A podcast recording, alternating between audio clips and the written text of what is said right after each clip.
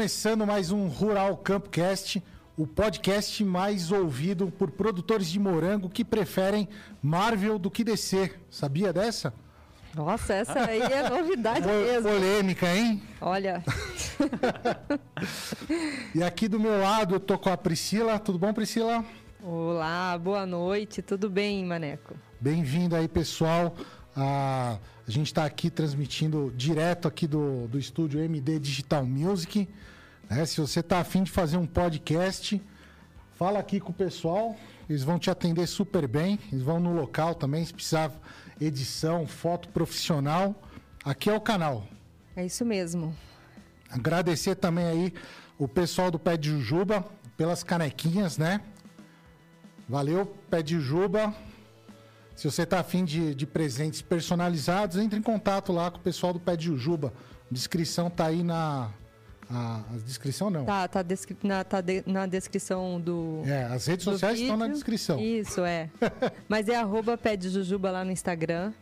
E você vai ver no perfil lá várias é, imagens, fotos do- dos, dos produtos que eles fa- fabricam, que são lindos, lindos. Sensacional. Então a gente está aí direto no transmitindo pelo YouTube. Tô aqui o pessoal do Instagram também, né? A gente está ao vivo aqui no Instagram. O pessoal do Instagram quiser indo lá pro YouTube, o link pro, pro podcast no YouTube tá aí na, na bio, tá? Então entra lá pro YouTube que eu vou ficar 10 minutinhos aqui no Instagram e já vou desligar. Daí vamos continuar o bate-papo lá com ah, lá no YouTube, tá? E hoje a gente vai falar de controle biológico na cultura do morango, tá? E quem que a gente recebeu aqui hoje para a gente bater esse papo? Bom, muito boa noite para todo mundo. Eu sou a Priscila e eu queria iniciar esse podcast parabenizando aí o Dia do Agricultor, né? O Dia do Agricultor a gente quer fazer a nossa Verdade. grande homenagem especial a todos os agricultores do, do Brasil que trabalham para colocar o alimento à nossa mesa. E que, na verdade, sem, sem o agricultor, né, o Brasil hoje é, não seria o que é, né? Assim, Com que certeza. realmente alavanca a economia do é, brasileira é o agricultor. Então, assim, nossa homenagem muito especial para vocês e, na verdade, o nosso canal é feito para vocês. A vocês, parabéns a todos os agricultores. Parabéns. É, hoje falta 154 dias para acabar o ano. Também é aniversário de. Deixa eu pegar minha colinha aqui, ó. É, São Caetano do Sul, aqui em São Paulo. né? Parabéns, São Caetano. Paulista, né? É, Rodrigues Alves, no Acre. Itabuna, na Bahia. A Itabuna foi, na verdade, ela tem né, o apelido até hoje de capital do cacau. Exportava muito cacau. Exportava muito cacau para os Estados Unidos, Europa. É, Paulo Afonso também na Bahia. São Gonçalo dos Campos, que também na Bahia. E São José da Laje, em Alagoas. Então, assim, ó, um beijo para todo mundo aí da, que tá fazendo aniversário na Isso cidade. aí, um abraço para vocês. E hoje, como a gente vai falar de controle biológico, a gente tem um convidado especial que tem um currículo aqui vasto, né? Deixa eu Nossa. pegar aqui o aqui minha cola de novo. Tem que colar aí. Nossa. Ele é técnico em agronegócio, é administração, biólogo pela UFSCar, pós-graduado pela Exalc. Hoje atua né, como consultor na área de nutrição vegetal, manejo integrado e controle biológico. Então, seja bem-vindo, Daniel Ambantas Bem-vindo. Daniel. Eu que agradeço, gente. Muito obrigado pela oportunidade. Obrigado também a todo mundo que está assistindo a gente. É, Mãe, tô aqui na TV. É, Vamos bater um papo gostoso aí sobre, sobre esse assunto aí que vem crescendo muito hoje, né, A Mané? cultura do morango tá em alta, né? Bastante, não só na região, como no Brasil todo. Principalmente né? o controle biológico. E se você tem curiosidade aí, em qualquer, quiser fazer qualquer pergunta de controle biológico ah, na cultura do morango ou qualquer outra cultura, né? A gente tá com um Nossa. top aí, ó. Ah, é. As difíceis eu deixo pro Maneco. Fica à vontade, a gente tá com o chat aberto, tá? Se você quiser ajudar o nosso projeto no Rural Campcast, o canal Campo Produção, a gente tá com o super chat aberto. Então você, como é que funciona o super chat aí, Priscila? Ó, o superchat é assim, gente. É... Debaixo dos comentários tem os íconezinhos lá, que tem um cifrãozinho. Aí você clica no cifrão E aí você pode fazer uma doação, né? Um valor que você quiser aí, que vai ajudar a gente aqui no nosso podcast, nosso canal. E, você, e aí, na verdade, você escolhe o valor e põe lá uma mensagem, a gente vai ler, a sua mensagem com carinho e vai ficar muito agradecido pela sua ajuda. E ajuda no nosso cafezinho. É isso aí.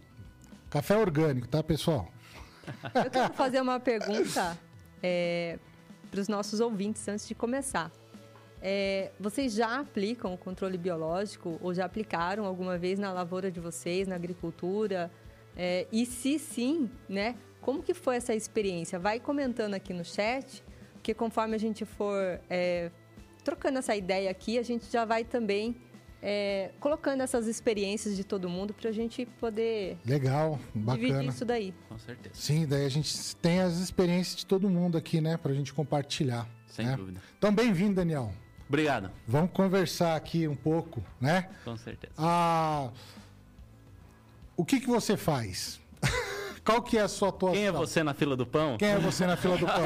é, é, é, que eu não, não vou falar assim, porque esse daí é, é, é, um bordão do nosso colega que tem um podcast aqui, uhum. a MD Digital Music. Tá certo. Bom, prazer para quem não me conhece, sou Daniel, nascido e criado em Piedade, terrinha boa, minhoca daquela terra mesmo. Hoje, principalmente como consultor na, na região lá, atuando principalmente nas culturas de morango, cultivo protegido de morango, tá? Alguma coisa de cultivo orgânico também. Principalmente, como a Priscila apresentou muito bem, manejo integrado, controle biológico, nutrição de plantas também e também administração rural, alguma coisa de caderno de campo, noções de administração da propriedade rural, organização da propriedade rural e por aí vai. Aí Maravilha. A gente vai, vai encarando de tudo também. Ah, tem que se virar ali no Com campo. certeza.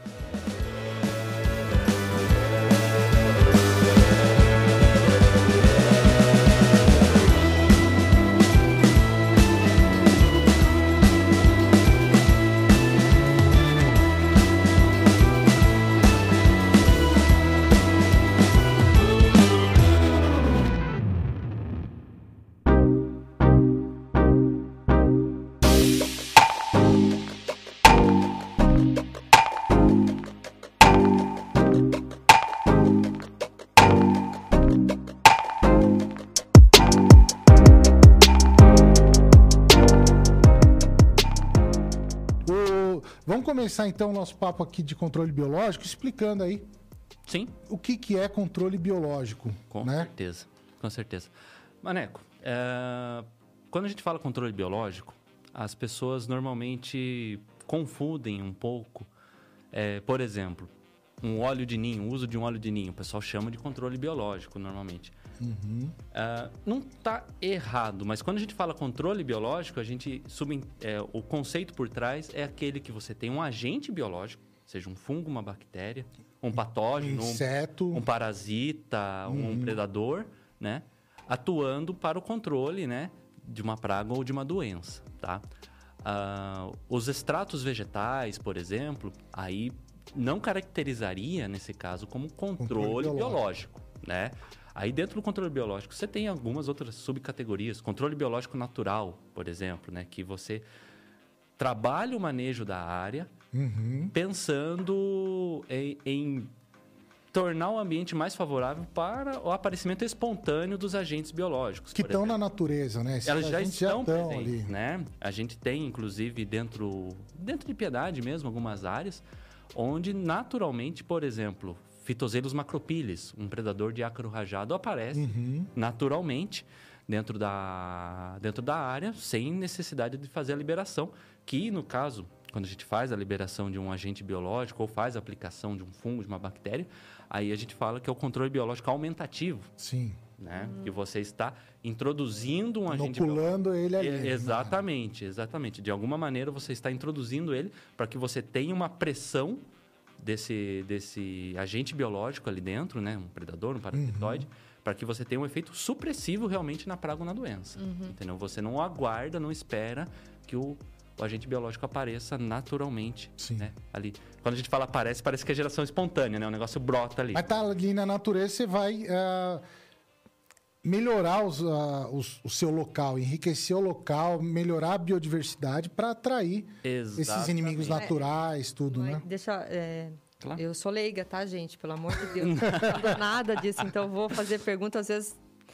É, mas assim, é, ele pode até aparecer, né, digamos assim, algum. Um, mas também não na quantidade necessária para combater aquilo que você está querendo. Aí que entra o pulo do gato também, que é o monitoramento. Uhum. Entendeu? Uh... E, e, e, esse aumento ele vai, ele vai atrapalhar a cadeia alimentar?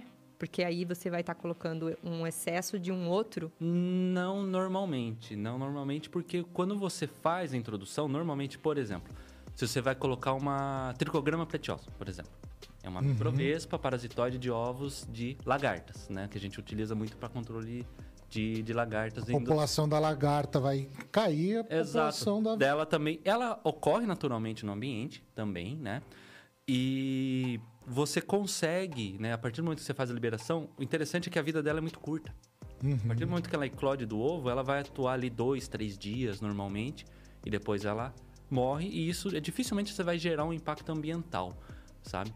E ela também existe naturalmente, existe uma pressão também sobre ela, né? Sim a, a, como você mesmo disse, a quantidade de ovos de, de lagarta na área decaiu, a Caiu. tendência dela ela, ela, também. A ideia é ela, a, a, a população é. da, da, da, desse tricograma ele vai acompanhar a população de lagarta. Né? Exato, né? elas flutuam junto. É, você plotar no gráfico, com, por exemplo.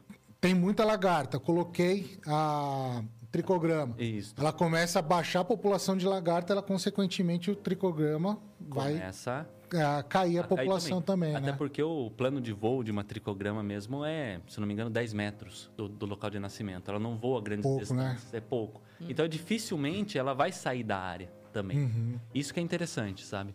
Então, para você, inclusive, selecionar a indústria, as biofábricas, para selecionar um, um, uma espécie, né?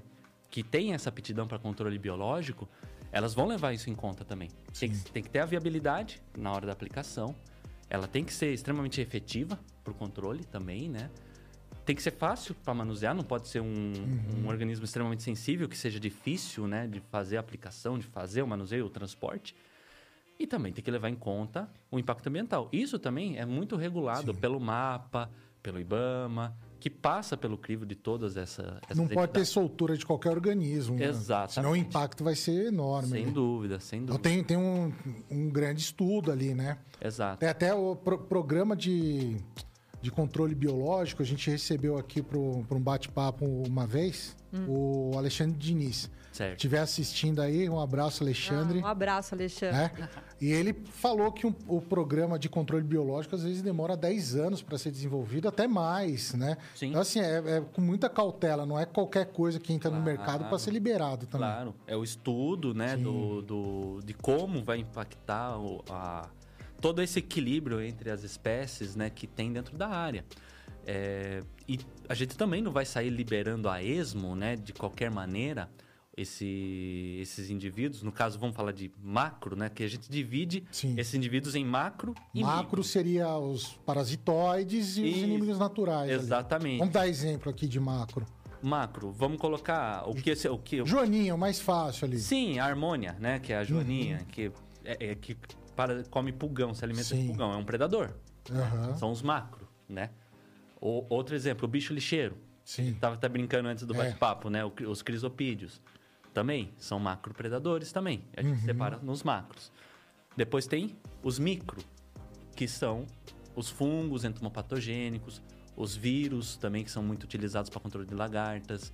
Você vai ter também algumas bactérias também do gênero bacilos, que hoje tem bacilo tem bastante para tudo quanto é lado. Que até a gente estava conversando uma vez, né? Sim. A como tá difícil achar o turigenses e israelenses. Israelenses, né? exatamente. É complicado. Exatamente.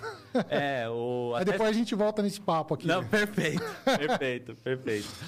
Mas o interessante, até inclusive, essa questão dessa sua pergunta, né? Voltando até no que a Priscila comentou, entra a questão do manejo integrado e também no controle biológico. É, o controle biológico, é até importante a gente colocar isso daí para o pessoal. Ele é uma ferramenta que a gente utiliza, uma das, dentro do manejo integrado de pragas. Uhum. Entendeu? Dentro do manejo integrado de pragas, o, o controle biológico é uma das ferramentas. Aí depois você vai ter também é, controle é, Cultural. cultural, controle dentro da área mesmo, os próprios tratos culturais, o próprio manejo, a Adubação, irrigação, tudo isso irrigação, vai controle entrar, de, né? de água e também, claro, o, o controle, entre aspas, convencional, o controle químico Sim. também é uma ferramenta dentro do controle Seria das últimas ali, né? é, é o último caso. Eu gosto de Sim. brincar, inclusive, com, com os produtores. Brincar é uma analogia, na verdade, que ninguém toma amoxicilina uma vez por semana com medo de ficar com uma infecção de garganta, Sim. né? Você só vai tomar um antibiótico quando o médico Precisa realmente ali. fala, não, você precisa de um antibiótico, Uhum. entendeu? Se você não precisar de antibiótico, você vai... Sim. Não vai usar como preventivo, né? Exato, você vai... Se você... Você não vai tomar amoxicilina, você não vai tomar um Benegripe, né? Uhum. Pode falar Benegripe? Pode, pode falar de gripe aí. É, é gripe? Paga nós, né? Mas você não vai tomar uma vez Sim. por semana. Então, assim, você vai evitar, depois de tomar um banho quente, sair no frio. Uhum. Você, se você sentir que o seu corpo não tá muito legal, você vai se agasalhar, você vai evitar sair. Não vai ficar comendo McDonald's todo dia. Exato, você né? não vai tomar é, sorvete, Sim. apesar que isso é mito, mas a mãe não deixa, né? Mas vai ter uma, uma alimentação Exato. balanceada. Aí né? vai tomar um chazinho ali, um mel com Sim. limão, entendeu? E no último caso você vai tomar um, um remédio. Então, o controle biológico é uma dessas etapas também, entendeu? Sim. E também ele vem para auxiliar a eficácia também dos produtos químicos também, que nós sabemos que está ficando escasso, está ficando limitado, né? Não por uma questão, né? Às vezes a gente encontra muito no campo o produtor falando, ah, porque ah, não tem mais produto novo, não tem mais molécula nova, o pessoal segura. Na verdade, é que não, a pesquisa está chegando num ponto que não tem mais molécula Pra nova para se né? descobrir. Entendeu? E as moléculas que estão ficando no mercado, elas estão ficando obsoletas cada vez mais rápido. Por por- pressão de seleção. Por pressão de né? seleção. Se De quiser, tanto gente- utilizar ali. Exato. Se quiser, a gente pode até falar um pouco de Sim, né? seleção. Extremamente importante. Vamos falar, explicar pro pessoal. Sim. Né? Comenta aí no chat, pessoal, se vocês souberem aí o que é pressão de seleção, quiserem que a gente fale, a gente vai falar. Sim. É.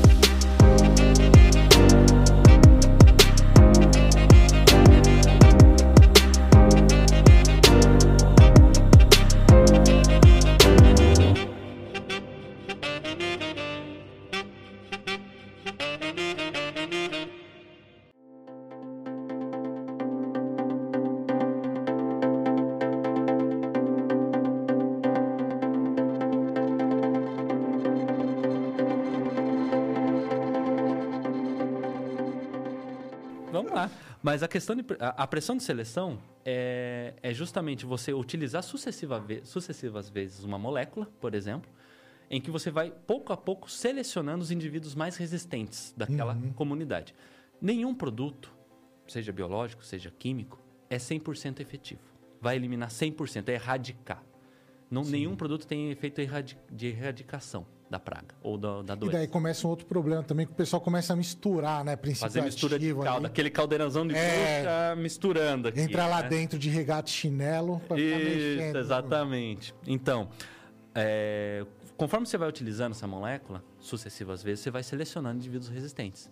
Uhum. Eu gosto de brincar com o pessoal que é a mesma coisa que se a gente tiver numa festa com 10 pessoas é, e servir um salgadinho estragado, né? Dessas 10 pessoas, 7 tiveram uma diarreia terrível e morreram. As outras três que têm um, Tem uma resistência tem uma resistência maior a isso, passaram mal, ficaram meio ali uns, uns dias internados, mas Sim. passaram bem depois, deixaram descendentes. A próxima geração Já tem já aquele... herdou essa, essa Sim. Muito possivelmente tem essa genética tem essa de genética de né? resistência, exatamente, herdou, possivelmente herdou.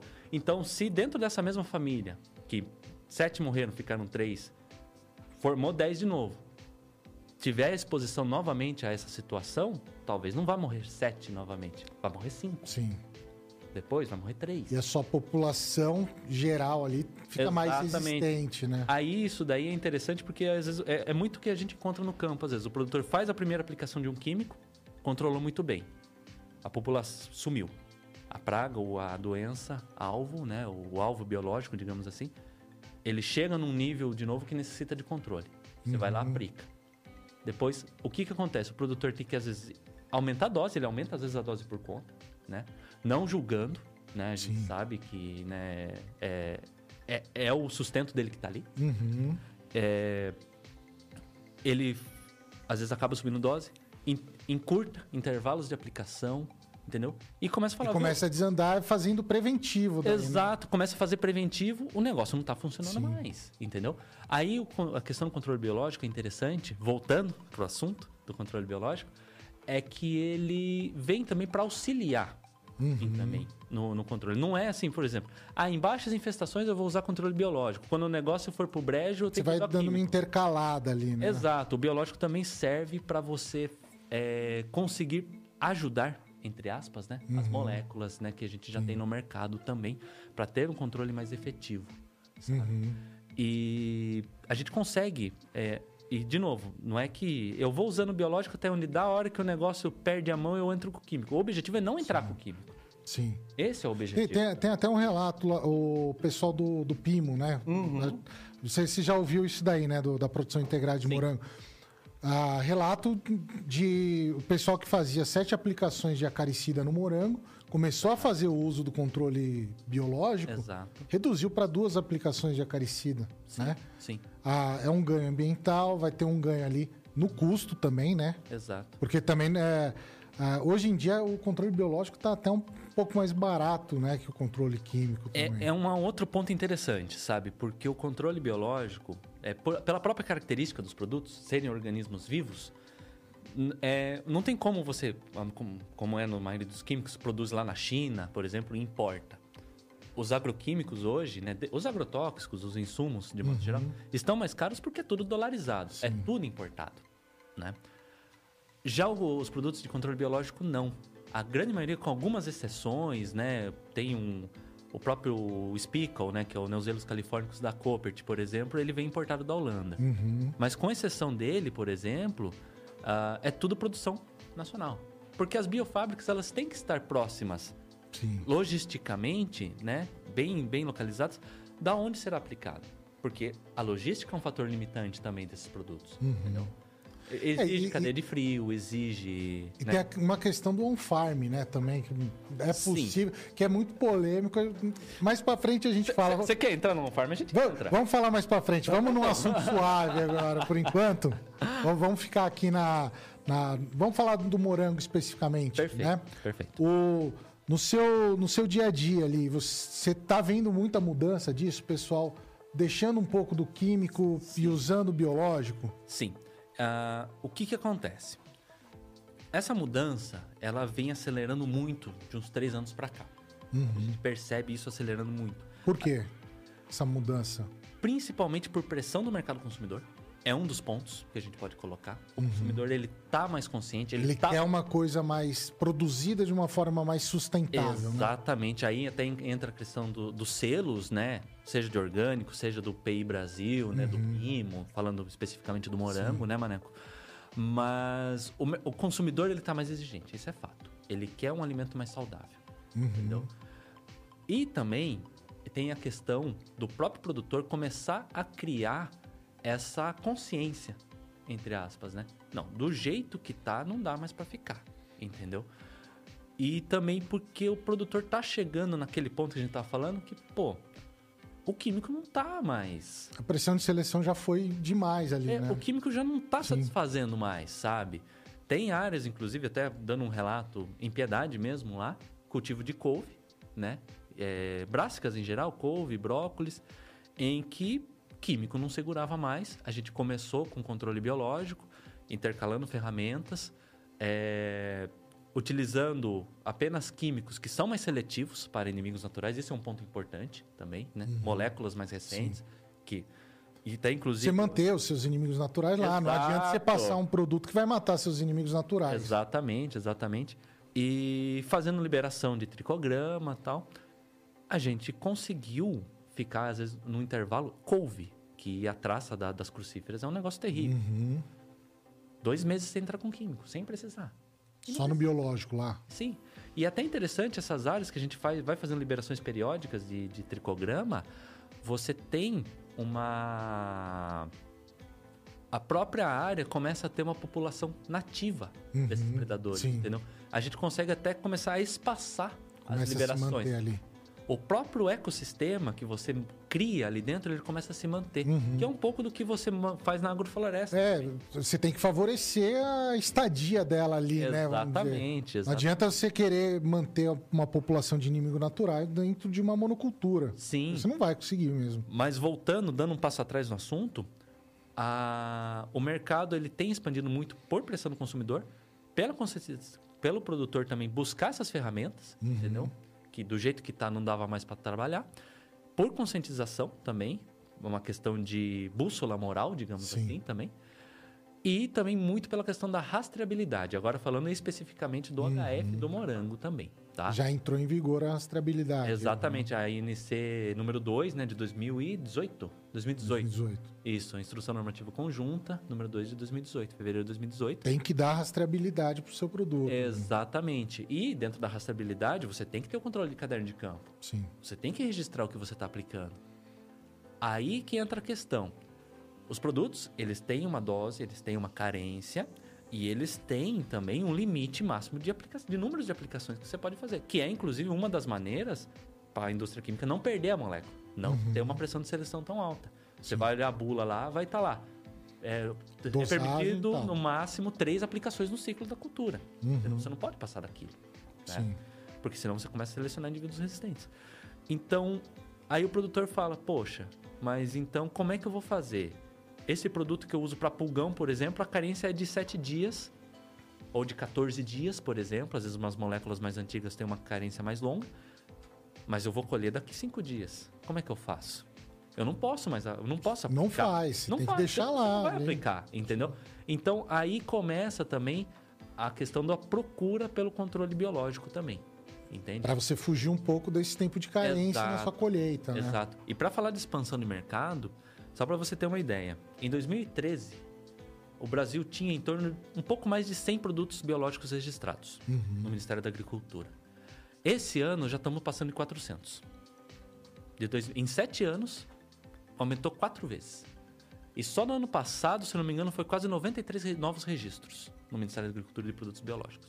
É um mercado que está em franca expansão. É, e- mas quando ele entra lá no registro, ele entra no total de agrotóxico também, né? Ele entra no total Porque de ele, agrotóxicos ele- ele é classificado como agrotóxico É, de é baixa importante. toxicidade. Isso é importante. É importante colocar. a gente deixar Exato, claro também isso. Exatamente, exatamente. Então ele entra também no, naquela, naquele bolo que a gente vê que liberou não sei quantos agrotóxicos O controle biológico tá lá ali dentro. no meio também. Sim. E existe realmente uma tendência de o- o- os próprios órgãos competentes olhar com mais carinho para esses produtos também. Tá? Importante. a gente- Até o ano passado entrou uma, uma lei de bioinsumos, né? Exato. Incentivando a produção de bioinsumos. Que Exatamente. entra o controle biológico aí dentro, né? Sim, sim, sim. Mas a questão do- desses produtos é interessante porque a gente fala de 90 e poucos novos registros em 2020. Só que não são 90 e e tantos novos é, agentes biológicos, Sim. sabe?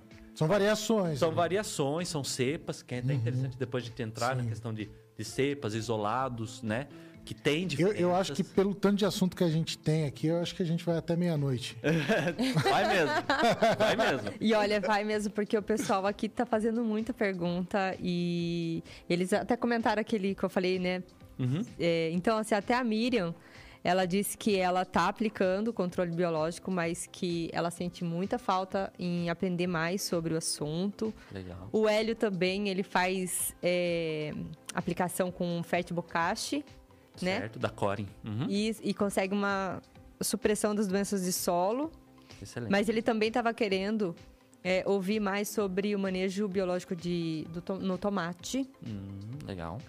E o Jair, eu não sei se. O Jair até comenta aqui com a gente, né? Não sei se você já faz esse, esse tipo de aplicação, mas ele também estava perguntando assim sobre o contra o percevejo na alcachofre. Então, assim, são Jair vários assuntos. Abração, rapaz. Vários. É, é muito né, interessante, porque realmente é um- uma saída muito boa, né? Sem dúvida. Para a agricultura com boas práticas, Sem dúvida. pensando né, a- a- numa sustentabilidade, é, é o caminho, né? Com certeza, com certeza. Só, rapidinho aqui, ó, pessoal tá no, no Instagram, eu tô desligando aqui, tá? Vamos indo lá pro YouTube, beleza? Vamos continuar aí. Vamos lá. Ah, a Carla tá, tá assistindo a gente, Carla Campanaro. Um beijão para você. Beijo, Carla. Não te conheço, mas abraço. Ela veio aqui no, num podcast também falar sobre consultoria Ah, Em agrícola. tempos de pandemia, tem razão. né? Foi um dos primeiros, inclusive, sim. É bem Sim. bacana. Foi verdade, verdade. Bom, continuando, né? é, tem alguma pergunta ou se Então, eles estavam querendo mais saber sobre esses daí, mas aí eu não sei, né, o grau de, de, de- de Complexidade, complexidade disso, né, pra gente falar que É um o podcast- assunto muito extenso, É. realmente. Sim. E assim, a gente vai, o assunto vai muito longe, né? Uhum. Inclusive o Jair, a gente fez um trabalhinho já de controle biológico para controle do percevejo lá no cachorro. o- já. O Jair, Sim. o Jair fez um, um, um pix pra nós, então assim, ó. a- Obrigado, muito Jair. Valeu, hein? Obrigado. Eu agradeço por eles também.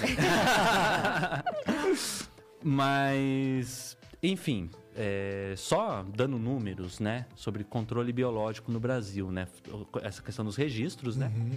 Ah, no mundo, estima-se que, se eu não me engano, no ano passado cresceu 13%, 14%, se eu não me engano, no mundo, o mercado de controle biológico é, tem crescido.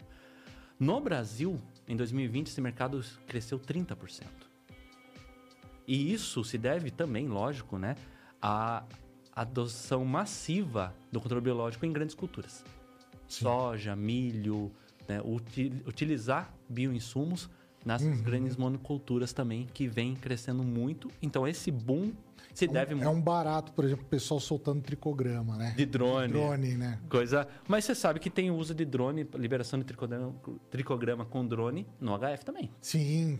tá? Não, com Tem- certeza. Tem, tem algumas Que que é empresas. HF? Hortifruti. Ah, tá. Hortifruti.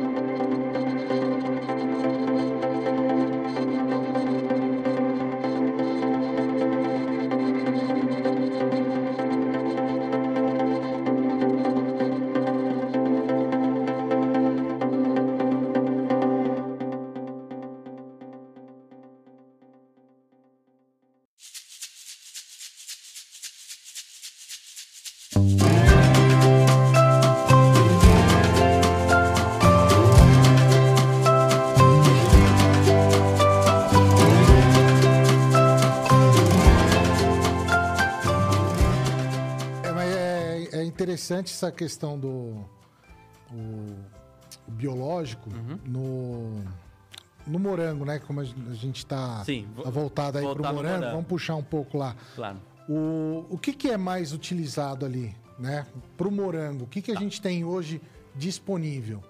Tem bastante coisa, tá?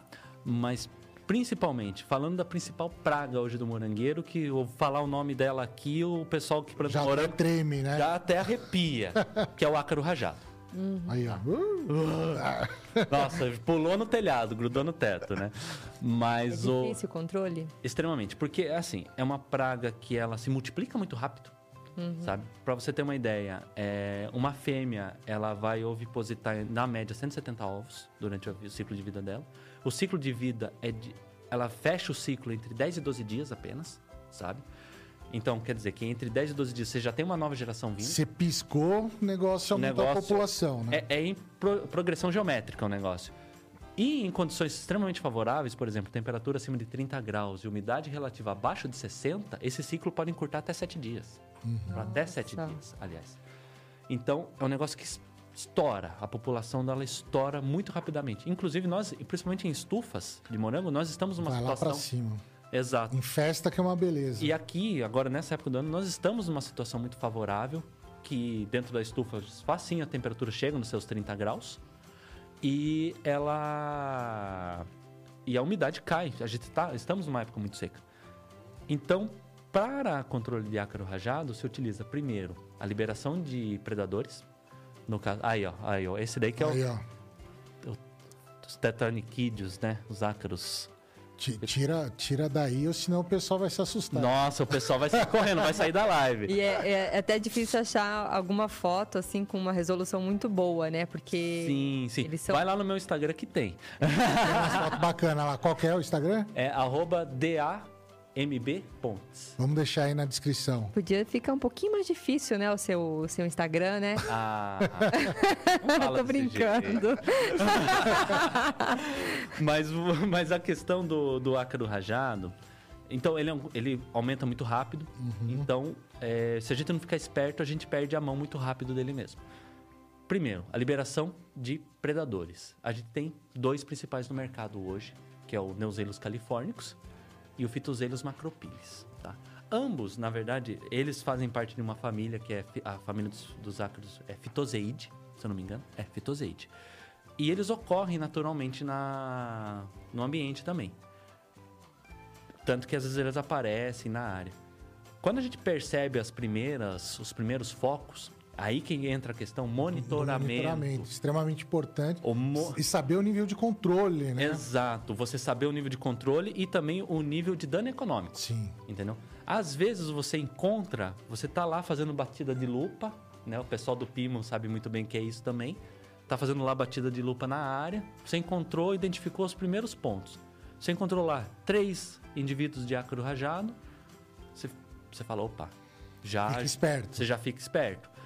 Porém, você ali, você já encontrou na área também alguns indivíduos de Neuselos californicus, por exemplo, que é o predador. Aí você fica mais, um pouco mais tranquilo. Isso ali. que é interessante. Dentro do manejo integrado, uma das atitudes que você pode tomar é não fazer nada. Sim. Primeiro, a praga ela não está no nível de dano econômico, entendeu? É que para ser considerado praga, né? Vamos falar aqui que a gente tinha falado. Vai lá, manda bala. São três Pilares. Tem que atender três pilares, né? Tem que ter uma estabilidade na- populacional, tem que ter um potencial biótico grande, tem que se reproduzir muito rápido, Exato. né? E tem que dar dano econômico. Nesse caso, com três ah, por folha ali, três ácaros rajados por folha, Exato. você não chegou no seu dano econômico. Exato. Mas ela continua tendo potencial biótico e estabilização na área. Exatamente. Assustador mesmo assim. É, Continua sendo preocupante, claro, acende uma luz amarela. Falta um né? pilarzinho ali para ser Exato, problema. Exatamente. Aí você começa. Aí. Esse daí é o Phytozenos macropilis. Esse daí que é o, é o predador extremamente específico para acro rajado, extremamente voraz. O problema do Phytozenos macropilis é que ele é extremamente sensível a agroquímicos, diferente do Neuselos californicus, que é mais sem vergonhão. E o Neuselos californicus também, ele. As fases juvenis dele, ele se alimenta de, ne- de pólen também. Então ele não tem uma dieta muito específica. O adulto precisa realmente da presa ali para fechar o ciclo. Mas você consegue manter uma população, às vezes, ali até que legal, dentro da área, tendo essa ação de supressão, é, mesmo com, com a ausência da, da presa, que é o acro rajado. Agora, o fitozelos não. O fitozelos a gente só observa ele aparecendo quando tem acro Quando tem rajado. o ácaro. Entendeu? Então, se, se encontrar ele, mas não encontrar o ácaro rajado, Pode ser que já pode tenha. ali Exato, que- que pode ser ter tem alguma coisa ali. Ah, depois disso também a gente tem. Isso falando de ferramentas de macro, de controle Uhum. macro. que é uma coisa complicada também, rapidinho aqui, Fique à vontade. da gente fazer a liberação, Sim. né?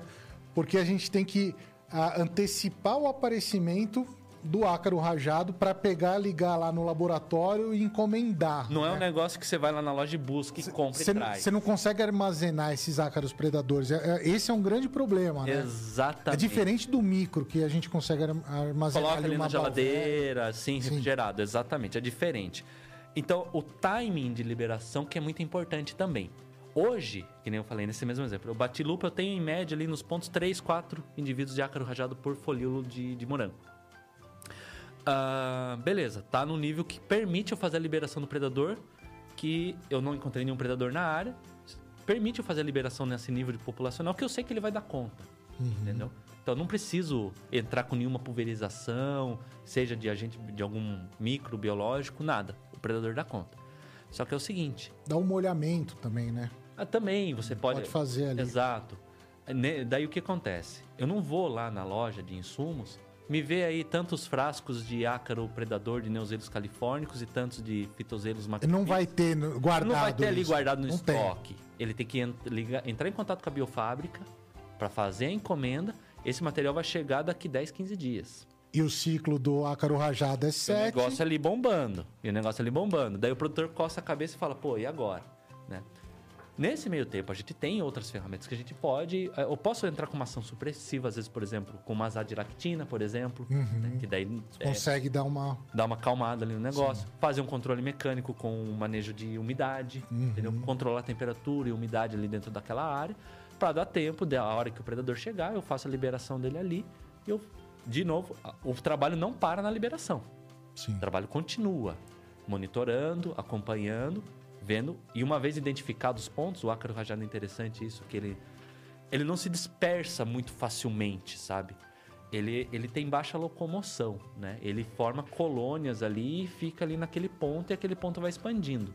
O que carrega ele de um ponto ao outro, às vezes pode ser vento, né? Mas principalmente, É carregado por vento, né? ele Então, chega- se, se é carregado por vento, uma da- dos tratos culturais ali que a gente tem que dar para a área é barreira, uma barreira natural ali. Exato. Já ajuda bastante, né? Exatamente. E mais o principal veículo que a gente percebe dentro das áreas, às vezes tem uma reboleira que a gente não identificou ainda, mas tá ali. ah, uma fêmea de ácaro. Grudou no braço ali do trabalhador ali. Vai ser levado. Caiu no outro ponto, já começa uma outra reboleira. Porque o- os ácaros de- desse grupo, né, do, do ácaro rajado, eles têm reprodução sexuada, mas eles também podem se multiplicar por partenogênese. Quem não sabe o que é Não precisa. não precisa ter o cruzamento com o macho. Na ausência do macho, a fêmea começa, Sim. dá continuidade ali numa, numa Opa, colônia. saiu a filha aqui. Ah, tchau e o negócio continua, entendeu? Então, é, é muito complicado. A Sim. gente já começou já no que... Já começamos bem já, no principal. No, no pior de todos ali. Exatamente, exatamente. Então, depois disso, depois do- da parte do, do macro, a gente vai ter o controle com micro também, né? Que os mais conhecidos é a Balvéria baciana, que é um fungo Vai entomopatogênico. pegar o, o, o ácaro rajado. Vai pegar o ácaro rajado. Balvéria pega, então. Pega, Balvéria pega. A questão é quantidade de conídeo que eu vou colocar na área. Geralmente, a maioria das balvérias hoje no mercado são registrados para controle de mosca branca, principalmente, sabe? Gorgulho de eucalipto e também broca do café também, às vezes alguma coisa também.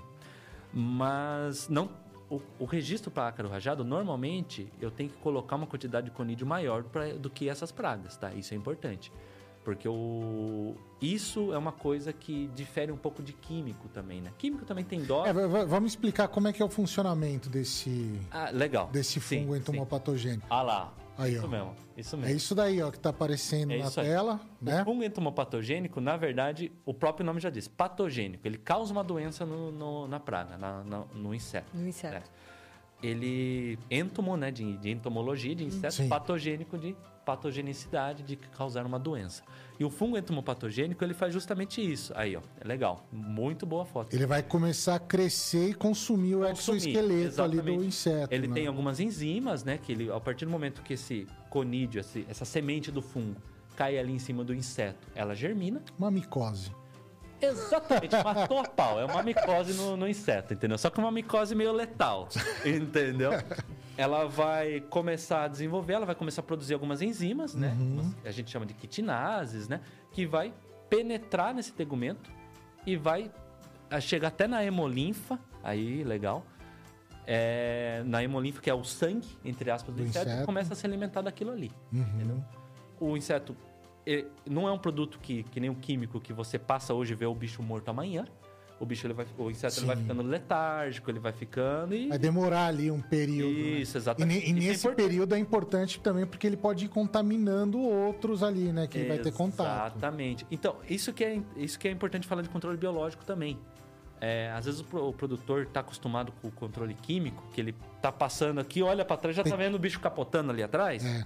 Entendeu? E tem que aplicar direto ali, né? Exato. O controle biológico não. Tecnologia de aplicação também no controle biológico é muito É diferente. importante. Porque você tem que atingir o alvo. Uhum. Tem que atingir. Então, os fungos entomopatogênicos vão fazer isso principalmente. Eles vão pegar e vão fazer esse. E importante a gente falar que não é, pato, é patogênico pra gente. Exatamente. Né? É, é uma relação específica entre parasita e Isso. hospedeiro. Entendeu? É exatamente. Então não precisa ficar assustado achando que vai acontecer isso Nossa, daí, né? vai, vai virar. Ixi, vai dar micose, né? Of Us, né? O pessoal crescendo nos cogumelos aqui. Não, não é bem por aí também. Mas a, os fungos, a Bovéria vai pegar, entendeu? Tudo depende de dose. E também a Isária, fumoso rosa também, a gente tem tido uns, uns resultados muito interessantes com o uso dela também no Bacana. controle biológico, tá?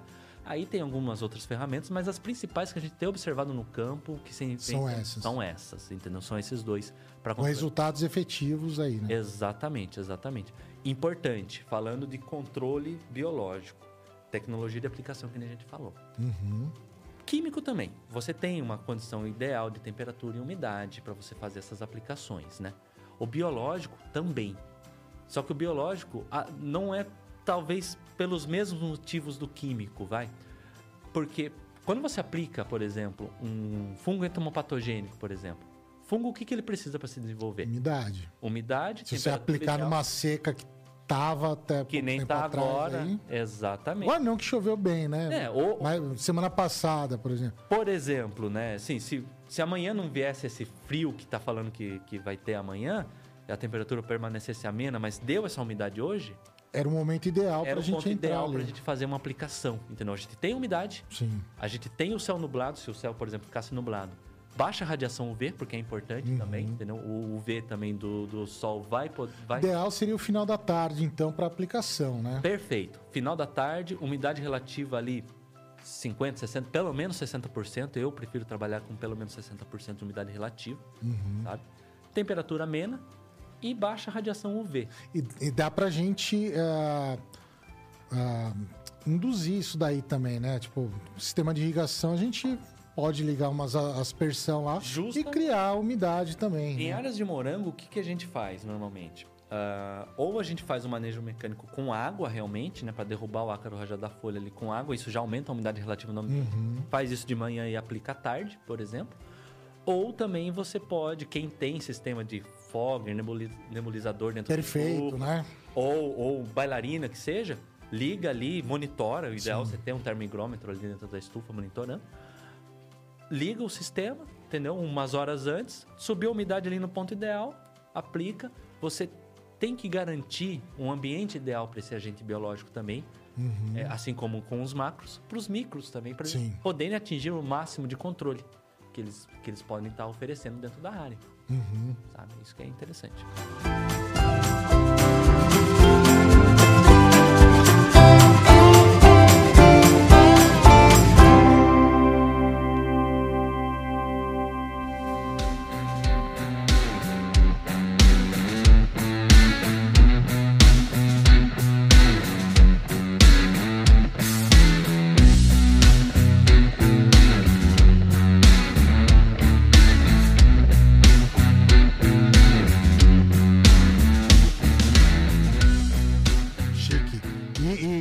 Quais são os outros problemas aí no, no morango? Vamos lá. Bom, a gente pode estar falando principalmente do percevejo do morangueiro, tá? Que é o Neopamera bilobata. Ah, às vezes ele tem épocas do ano que ele vai aparecer. Ah, é um percevejo que ele se alimenta dos aquênios do morango. O pessoal, nossa, o que, que é isso Que que é agora, né? O que, que é aquênio do morango? É a região em volta da sementinha do fruto ali. Uhum. Aquela região gordinha ali em volta da sementinha, aquilo ali é um aquênio, que é o fruto verdadeiro do morango, Sim. inclusive, tá? Ah, ele se alimenta, um percevejo que se alimenta ali daquela região quando o fruto ainda está se desenvolvendo e gera é, isto, esse, esse tipo de defeito. A gente chama de fruto cara de gato, Uhum. tá? Ele gera esse tipo de deformidade grave no fruto que inviabiliza a comercialização. E é comum. É comum principalmente em áreas de estufa também. Em campo aberto a gente já tem observado, era uma coisa que a gente não. Aí que entra uma questão também, porque é uma praga recente, relativamente recente, sabe? Ah, muito a gente atribuía esse tipo de defeito a. Aí, ó, é ele mesmo. Você pode ver que aqui os apêndices dele aqui, ó. O, as coxas dele aqui mais reforçadinhas, né? Uhum. Ele vai ter ali, se eu não me engano, coisa de 5 milímetros, mais ou menos. Ah, não, um pouquinho maior. Eu tô falando de cabeça, tá? Um pouquinho maior, ali uns 7 milímetros, mais ou menos. E ele fica pousado geralmente em cima do fruto, inclusive, sabe? É, acasalando e se alimentando do fruto também. É, não tem um hábito alado, apesar dele ter asas. Esse daí já é a fase juvenil dele, tá? É uma fase anterior do adulto. E O, o- o- o João tá fera aí, Não, encontrar tá as pragas, Tá- hein? tá de O João- parabéns. Nossa, João tá tá acertando todas muito- aí, ó. caramba. Muito empenhado aí nas Tá imagens. parabéns. Vamos produzir morango lá, ó, João. É, o João. Vamos acertar depois uma consultoria depois aí. Mas voltando ao, ao assunto, é, ele gera aquele tipo de defeito, sabe? E aí que tá. Por ser uma praga assim relativamente descrita recentemente, né? Se atribuir esses defeitos a outras pragas ou a outras questões. Deficiência nutricional. É, deficiência nutricional é um ponto assim interessante, mas fica o assunto para um outro podcast, tá? Já se É, autoconvidando já. Já, já está convidado. Se- Vai ser um prazer, porque na verdade esse assunto realmente é, é muito legal. Muito, Tem pano pra manga. tem, Sem tem dúvida. muita. Sem dúvida. Mas, é, sobre a questão de deformidade de fruto em, em relação com o manejo nutricional, tem uns pormenores aí que a gente precisa Bastante conversar. coisa. Mas, deficiência nutricional, falava-se de trips. Trips é uma coisa interessante de se falar no cultivo do morango também, que fala que fruto torto é deficiência. É Acaba o bronzeamento, né? Isso, é exatamente. Pessoal, vamos, vamos memorizar esse mantra aí, o pessoal que planta morango.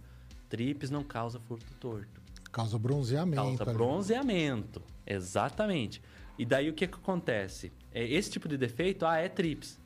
Inseticida para trips, inseticida para trips, inseticida para trips. E não é. É o neuzelo, é o Neopamera bilobata. Uhum. Tá? É o percevejo do morangueiro, que foi descrito recentemente.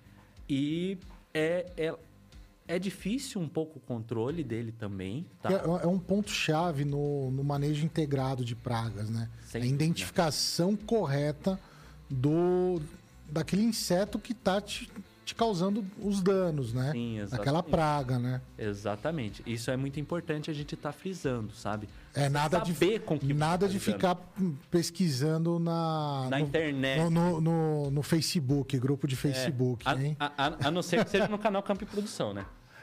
No campo produção rola. Mas falando do Neopamera bilobata, ele fungos entomopatogênicos controlam muito bem ele. Ah, o metarrizo, anisópile, é um fungo que controla muito bem ele. Em baixas populações, claro. Tem um pessoal do sul trabalhando com cromobactério, mas eu não nunca trabalhei, não sei. E também cromobactério é um negócio complicado de se trabalhar, você pode falar às vezes até eu. mu- pra multiplicar, assim. É, exato. Eu particularmente não gosto, sabe? Então nunca trabalhei, não sei, questão de eficiência. Mas. E em casos extremos tem que entrar com químico. O problema de controle químico de Neopamera é que normalmente o que é mais efetivo para ele é piretroide. E piretroide é inseticida de amplo espectro. Sim. Aí você tem um grande impacto ali. Você vai né? varrer tudo ali. Até inclusive ácaros predadores. O NIM não pega. O NIM segura muito bem também, tá? Que agora o pessoal tá fazendo umas casadinhas, né? É. A, o azaractina com delimoneno. Exato, com alguns terpenos junto, É. com um desalojante também, para você também conseguir. São mais controlar. efetivos aí. E é Exato. natural, né? Exato, né? Em algumas áreas de manejo orgânico, a gente vem trabalhando também com algumas caldas de alho também, que é repelente. Funciona ali um, dois, três dias, mas depois você percebe que ele Sim. vem de volta. E o que tem algumas pessoas utilizando, eu ainda tenho minhas dúvidas em questão de efetividade, que é o controle com armadilha amarela para Uhum. controle. Aí que tá. Para você ter controle com, com esse tipo de, de, de manejo, você tem que ter Muito muita armadilha. espalhada. Isso daí é mais para monitoramento. né? Exato. Isso que é importante também a gente colocar para os produtores que estão assistindo a gente. A armadilha amarela, né? Aquela armadilha com cola entomológica que você coloca, coloca nas áreas, o objetivo dela é monitoramento. Você. Exatamente. Porra, o cara tá. tá ali, tá rápido E, e ali. de quebra veio uma propaganda Exato, da MF MF Rural. é um paga nós MF Rural já. É o, é o Paga Nós da MF Rural Exatamente. mesmo. Esse tipo de armadilha, ela serve principalmente para monitoramento. Você vê o que está visitando a sua área. Uma vez por semana ali você vai nas armadilhas dentro da área, você vê o que está rondando por aqui. Entendeu? Uhum. É importante um técnico treinado também para você saber identificar essa. essa Aí, aí alguns fungos guinates aí. tem, tem algumas bradistas aí também aí. Tem umas bradistas, tem bastante mosca doméstica também aí, né? Mas. Os consultor pira fica vendo isso, né? Nossa, já quer fazer a ficha corrida no negócio. É a Disneylândia do. Não, é, o produtor fica louco, né? Como é que vocês gostam desses bichos, né? Como é que vocês gostam? Mas. Vocês são tudo doido. Ah, a gente é, tudo maluco. Pra trabalhar com isso tem que ser maluco mesmo. Mas a questão é, dá para você ter um controle, tem produtores que falam que tem um controle legal pegando essas armadilhas, só que você tem que ter muita armadilha amarela. Muita, entendeu? Para você ter o um controle massal realmente, sabe? É mais para monitoramento mesmo, Uhum. entendeu?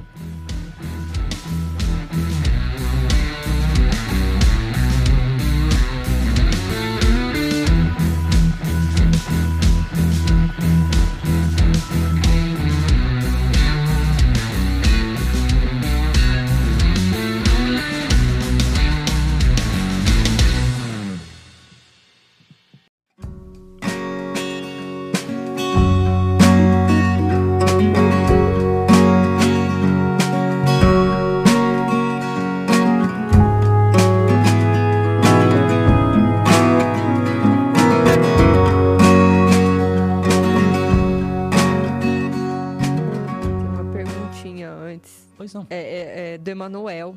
É, o tempo, ele está perguntando assim, o tempo de aplicação Hum, da Belvéria e Isária Isária. é, deve ser feito apenas na presença né, do inseto nocivo ou pode ser feito de forma preventiva?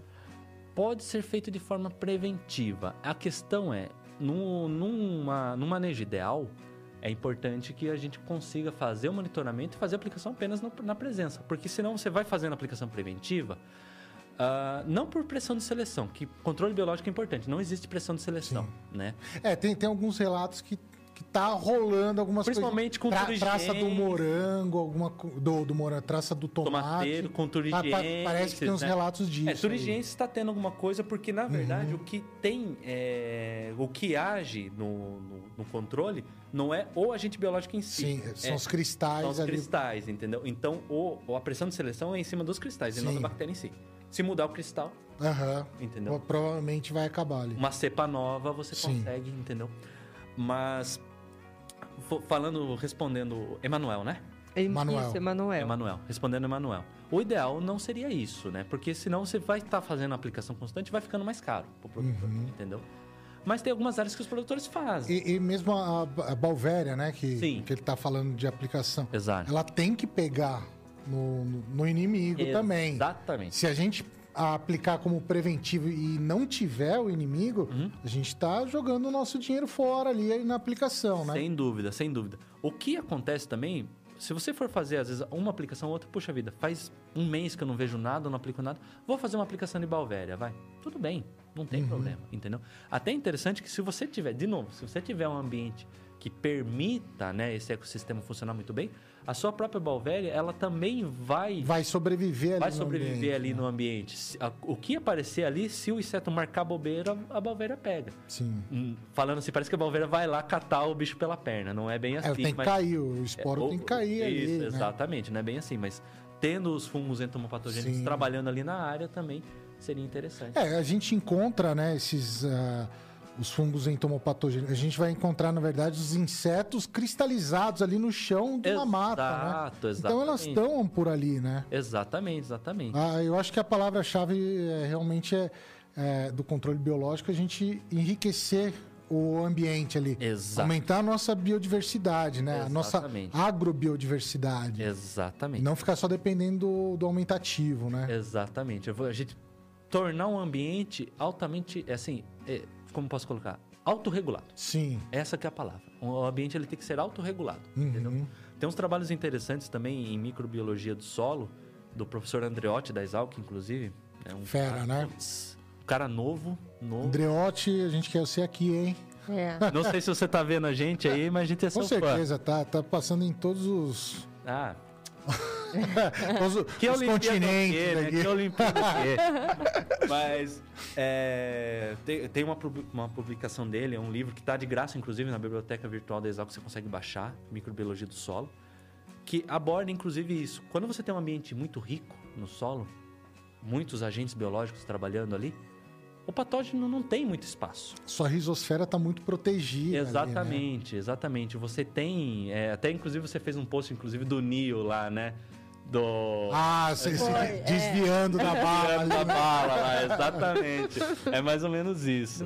Então, é, você tendo um ambiente, uma biodiversidade muito grande, você não, você não, não é um ambiente permissivo, conducivo. A palavra que ele usa é um, não é um ambiente conducivo, uhum. entendeu? Em que o, se o patógeno chegar ali, ou a praga chegar ali, no caso, que a gente está falando aqui de pragas também, ele não vai ter um livre acesso, ele não vai ter vida fácil, entendeu? Sim. Então, às vezes a praga chega, vai embora por conta e você nem se deu conta que ela passou por ali, às vezes até.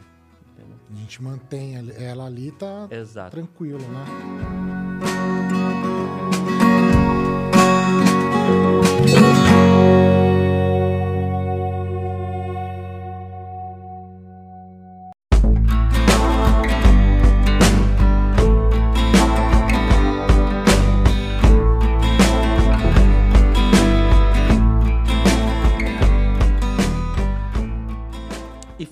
Trips, né? O trips no, no morango é o franklinella, principalmente.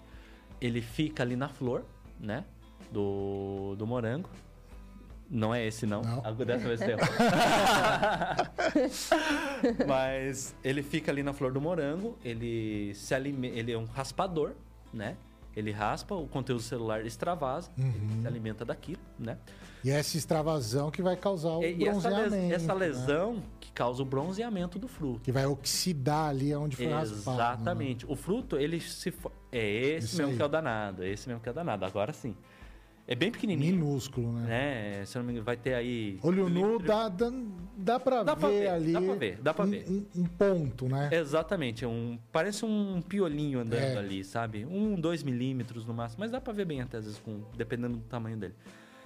Uh, ele causa esse bronzeamento no fruto, tá? Isso daí eu, eu, gosto de falar do trips, porque volta naquela questão do fruto torto que eu falei para você.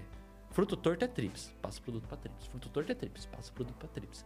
Trips gera bronzeamento de fruto. O fruto ele desenvolve normalmente. O que acontece é esse bronzeamento.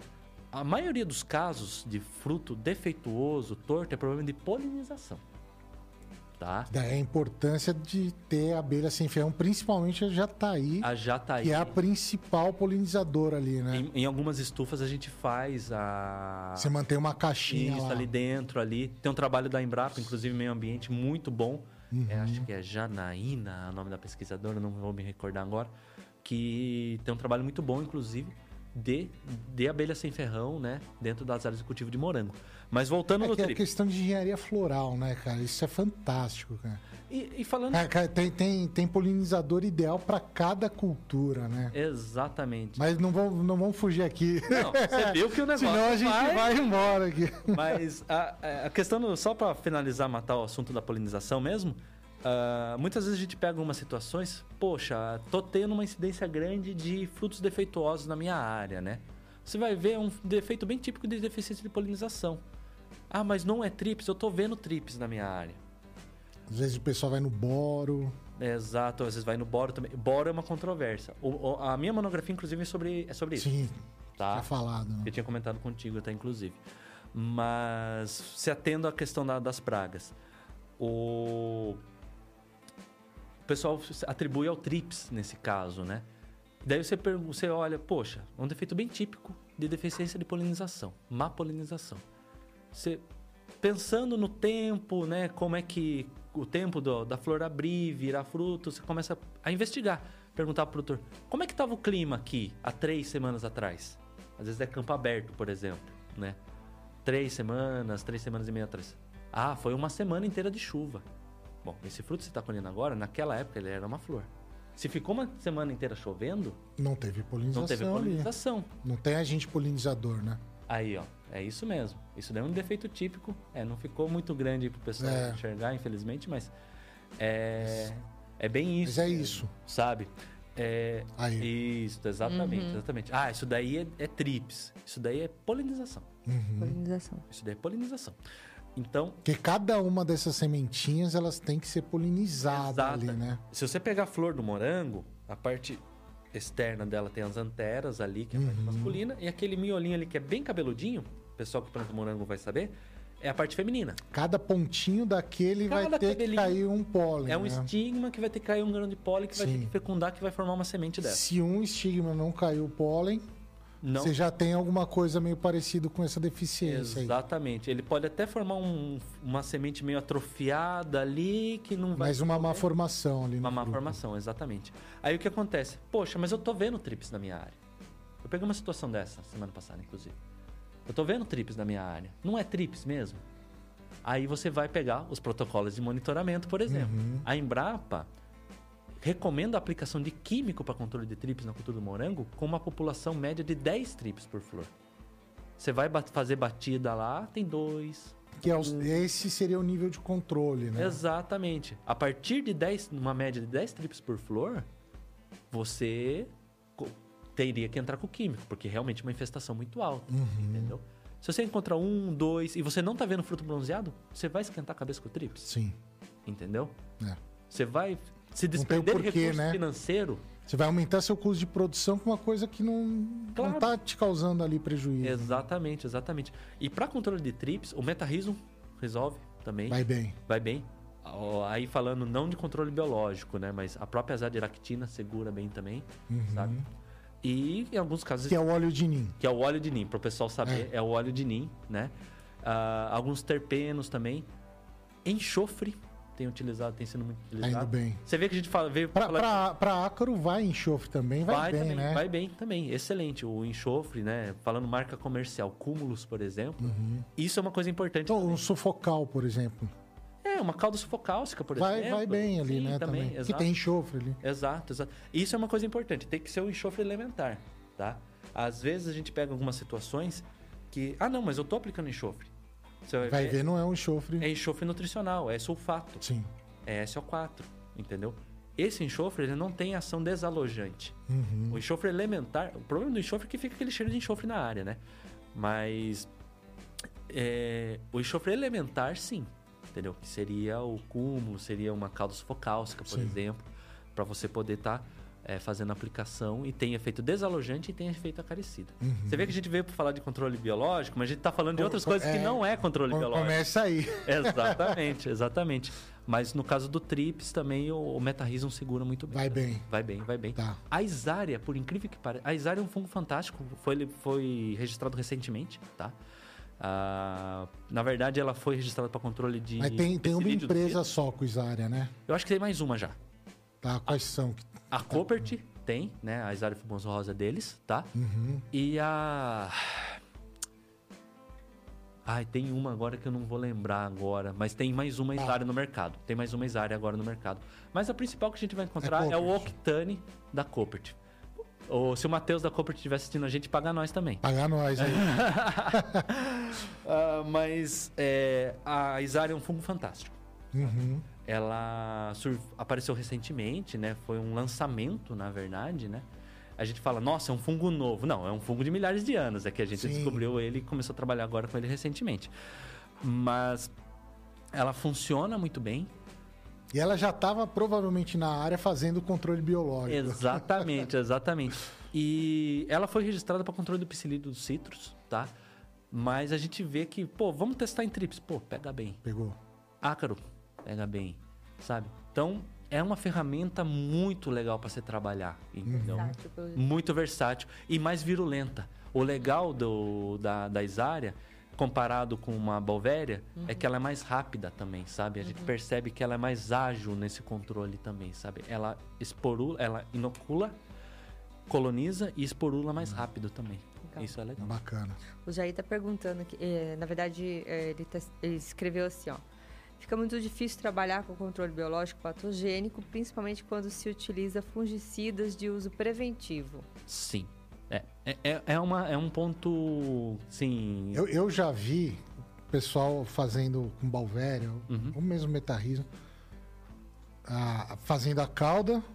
E ah, eu vou economizar e vou colocar uma cauda bordaleza aqui junto. É, aí é uma questão de falta de informação, infelizmente, Ah, aí- que não chegou até o produtor. É, você está né? jogando um fungicida e um fungo. Sim, né? exato. Vai acabar matando, então assim, você não vai ter ação entomopatogênica dela. Ali. Exatamente, exatamente. A questão do uso de fungicidas é, é uma questão que a gente vai ter que pesar né, e ver o que, que é mais importante para você naquele momento. Eu sempre falo isso para o produtor. O que, que é mais importante para você agora? Uhum. Você está numa situação favorável para ataque de fungos, por exemplo, e você está já com a presença desse fungo ali, é, dessa, desse patógeno ali, desse fitopatógeno né, dentro da sua área? Sim. Então você não vai priorizar, talvez, o uso de um fungo entomopatogênico. Você vai priorizar o Uhum. controle do, do que já está instalado ali. E dependendo do seu Né? fungo também, a gente vai ter ali a controle biológico para fungo, né? Também. Fungicidas microbiológicos. Exato, falando do, do morango também, né? É, agora só finalizando o assunto do Jair também. É, você tem que pesar o que, que você precisa realmente ali para. No momento ali. no né? momento, sabe? E pode até usar talvez um controle biológico de fungo também, Sim. né? Que tem várias ferramentas. Ah, os bacilos estão aí para isso também, subtilis, amiloliquefaces, spumilis, estão tudo aí para fazer isso também. Mas aí que tá. Às vezes a questão é, eu quero usar o controle biológico para pegar no caso do Jair lá o percevejo do morangueiro, do, do percevejo da alcachofra dele lá.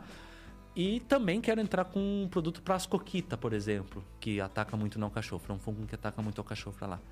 Eu já tenho e eu preciso entrar com um triazol, por exemplo. Se possível, se for, é, se te puder dentro do tempo do cronograma do produtor, fazer duas aplicações. Aplica o E qual que seria essa, esse distanciamento aí na Olha, oral? Eu prefiro. só- o seu Google tá conversando com vocês, só pra você saber. Você vê só? Ele quer participar aqui, ó. Depende muito da área, depende muito do- da cultura, depende muito do, é, do clima da região, do fungicida que você está aplicando. Depende de diversos fatores. Você tem que analisar caso a caso. Mas eu geralmente peço para esperar pelo menos uns quatro dias, Sim. sabe? É, e fazer, isso é importante, fazer o entomopatogênico antes. Que é, que é uma ação aí de, de Balvéria, vai pra coisa de 100 horas, né? É, exato. Então vai ser isso. Daí a ação já foi feita, da, da Balvéria, por exemplo. Já funcionou, depois você entra com Vamos entrar ali com um fungicida. Exatamente, exatamente, entendeu? E, e importante, antes. Fazer a balvéria antes, a isária Uhum, antes, Sim. entendeu? Não depois. Porque tem residual do Tem seu resíduo do fungicida, fungicida ali. ali, Se a. Balvéria cair no- nesse residual, ela vai morrer. Exatamente, é importante Né? fazer antes, exatamente. Ô, João, tira esse negócio aí, tá feio aí já, tira desse... O pessoal se assusta aí. A gente nem percebeu. Eu nem, eu nem tinha visto ele. Mas, perdão, daí de- você tinha comentado alguma coisa depois do É, que, que tem o, o- os, controle de fungos? os fungos microbiológicos, né? Exatamente. Fungicidas, né? Microbiológicos, sim. né? No caso... Ah, aí sim. Agora ficou bonitinho Agora aí. ficou Esse- os morangos bonitos. Deu até vontade de comer, hein? Mas... É quem quiser fazer doação de morango, a gente tá sem. A gente aceita aí.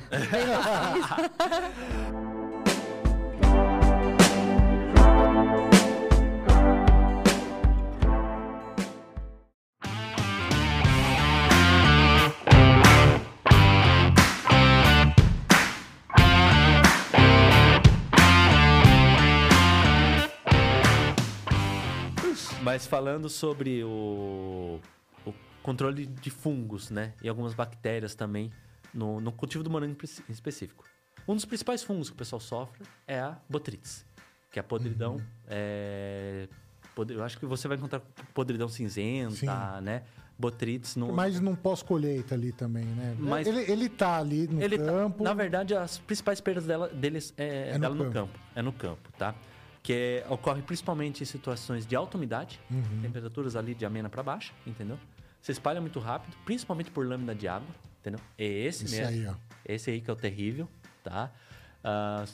E principalmente em campo aberto, em épocas de chuva, as perdas são bem significativas, sabe? Uhum. Ah, chegando aí, já vi áreas aí, quando não tem nenhum manejo em cima, 50%, 60% da colheita daquela semana, às vezes vai pro lixo por causa desse fungo. E se espalha muito bem por lâmina de água. Então, antes de falar de controle né, de, de algum agente bio- microbiológico para ele, vamos falar dos tratos culturais para isso. Uhum. Primeiro, evitar molhamento. né? Quando é campo aberto é mais difícil, mas se puder, se o produtor puder ter um, um sistema, pelo menos um sistema de túnel túnel, baixo, né? já ajuda, né? Ah, porque o conídeo do fungo, ele se espalha muito bem por lâmina de água e por efeito aerosol. Se o- Uhum. o, o fungo tá ali na, na região, vem uma gotícula de água, bate ali, Bateu, ela vai espalhar. ela espalha. Vai né? Forma- contaminar o vizinho vai ali, contaminar né? o vizinho. E você começa, o sistema começa a se retroalimentar. Sim. Entendeu? O, o- a fonte de inóculo está dentro da área, né?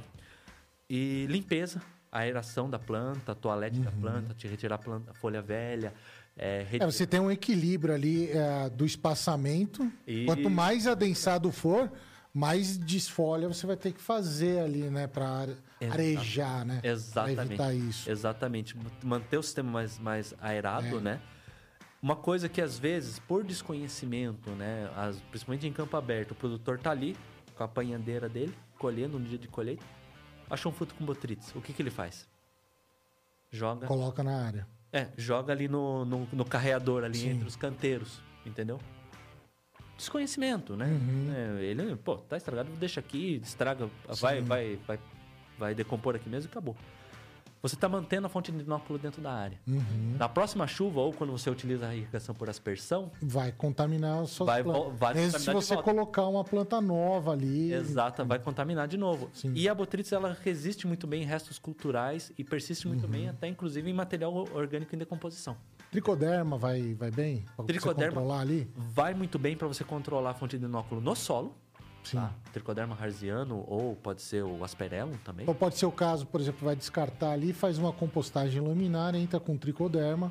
Exa- Você evita muito bem o problema. Exatamente. O que a gente faz normalmente, primeiro, sobre a questão do, do manejo do trato cultural ali. Não deixa na área esse fruto. A gente até recomenda, pega uma garrafa PET, alguma coisa, faz Vai um copinho ali, ali. põe ali, prende, pre- prende ali na, na achou um fruto atacado, põe ali. A hora que você for sair da área, descarta em outro lugar, põe numa compostagem, Uhum. entendeu? Na verdade, o ideal é até fazer uma compostagem disso daí também, Sim. né? E o tricoderma no solo ajuda, para você diminuir a fonte de inóculo também. Tem alguns trabalhos também de tricoderma apontando que ele tem um controle de botrytis na parte aérea também. Que isso é uma coisa que é interessante, né? O tricoderma, a gente sempre pensa no tricoderma solo, tricoderma Uhum, no, no sistema radicular. Mas tem algumas cepas de tricoderma que a gente vê que ela até que está indo razoavelmente bem na parte aérea.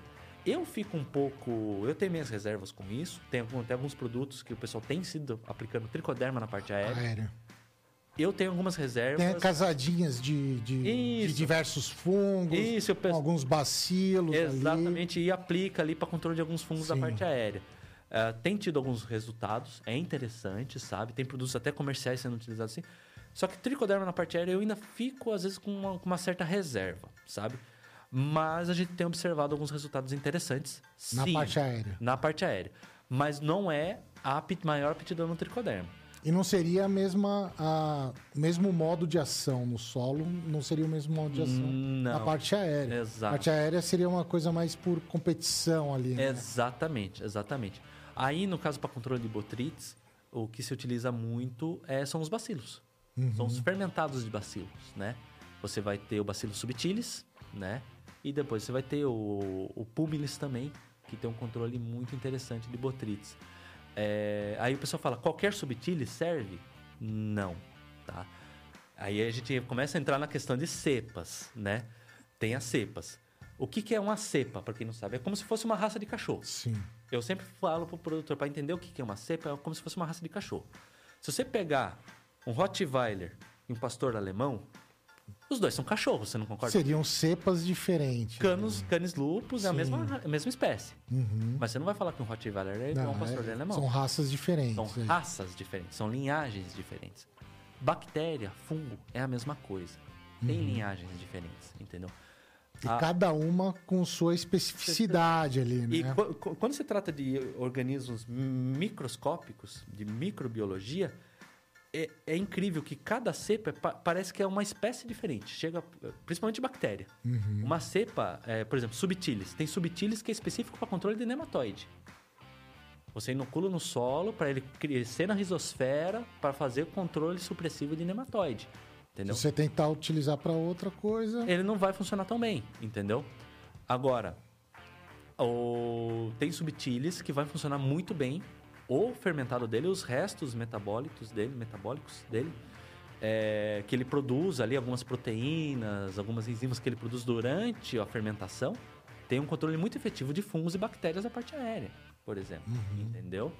Então, é, é a velha história, cada macaco no seu galho, entendeu? Você tem subtilis que vai muito bem na parte aérea, para controle de fungos e, e bactérias da parte aérea, no caso da botritis, por exemplo, entendeu?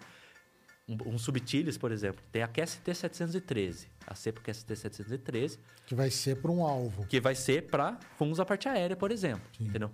Se você aplicar no, no solo, vai colonizar a ressosfera? Vai, é um bacilo subtilis. Sim. Mas a aptidão dela é Tá, tá na parte aérea, Tá não na no parte solo. aérea. Aí você vai pegar, por exemplo, uma- um outro subtilis, que vai ter uma outra aptidão.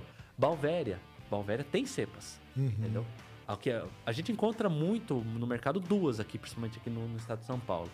Que é a IBCB 66, que é do Instituto Biológico, que é uma cepa de acesso livre. É a mais comum, inclusive, porque você... É uma cepa de acesso livre, você não tem que pagar royalties Sim. para você poder...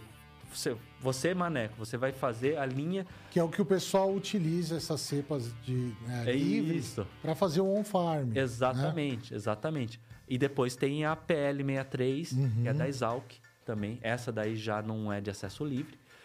Que é- são as duas principais que a gente encontra no mercado, sabe? Mas tem outras, entendeu? E é- ela é interessante porque cepa é, de fungo e de bactéria, ela tem uma aptidão, um fitness, melhor falando de, já em biologia, dependendo da região onde você aplica. Por exemplo, a PL63, que é a da Exalc, por exemplo. Uhum. É uma cepa que tem, ela foi selecionada, ela funciona muito bem, mas é uma cepa que, se eu não me engano, ela foi isolada aqui no estado de São Paulo, entendeu? Se eu jogar ela no Nordeste, É totalmente diferente, clima diferente, tudo. Talvez não seja, ela vai funcionar... mas não da mesma forma que Não, aqui. Exatamente. Aí o que acontece? Por isso que é interessante, você vai ter cepas locais. Talvez para aquele mercado, a- as biofábricas, a, a indústria, ela vai buscar uma cepa específica daquela região, talvez. Uhum. Entendeu? É, e isso é uma coisa que aqui no Brasil, o próximo passo que eu vejo para o controle biológico é Regionalizar essas biofábricas. né? Exatamente. Porque a, essa cultura do controle biológico a gente ainda traz muito da Europa, sabe? E a maior empresa de controle biológico do mundo e a, e a mais antiga está lá, inclusive, né, na Holanda. E o pessoal lá, como é um, não tem tanta diversidade de clima, tem, né? Tá certo que tem diferentes, dif- diferentes biomas às vezes, mas não é algo tão drástico quanto o Brasil. Aquela frase que a gente já está cansado de ouvir, dimensões continentais, Sim. né? Que são é, regionalismos, né? Desses biomas, né? Que, no meu ponto de vista, é o próximo passo que a indústria de, de bioprodutos deve buscar. Vai, vai começar a olhar, A olhar, né, olhar. isso. A Bovéria do estado de São Paulo é essa daqui. A Bovéria do Nordeste, do, do Ceará, né? Ou da Caatinga, por exemplo, para cultivo lá, talvez seja outra. Talvez nem seja uma Bovéria. Talvez esteja um, tem um outro é, fungo entomopatogênico lá para ser trabalhado. Uhum. Entendeu? Falando na botritis também, né? Voltando apenas, a gente também tem a questão do manejo nutricional, evitar excesso de nitrogênio, entendeu? Ter uma planta bem equilibrada nutri- nutricionalmente, um fruto firme também auxilia. É- é- são todas ferramentas que vão se somando para você conseguir um todo, Sim. né? Só você ter uma planta bem nutrida não vai Não resolver vai- o problema. Uhum. Você só fazer o manejo mecânico não vai resolver o problema. Você só ter uma diversidade de uma agrobiodiversidade no local, Exato. sem uma planta nutrida, Exato. Não vai resolver também. E você ter aquilo que, olha aí de novo, Sim. um manejo integrado dentro da área. É. Eu acho que é isso, né? Manejo integrado. Exato. É, é- o, o nome é autoexplicativo depois que você entende o conceito. É, não, não, não, não é fazer uma aplicação só de um fungicida ou de um controle biológico. É Exatamente. você entender o conceito, identificar a primeira a praga, né? Exatamente. E fazer tudo isso daí. Sem dúvida.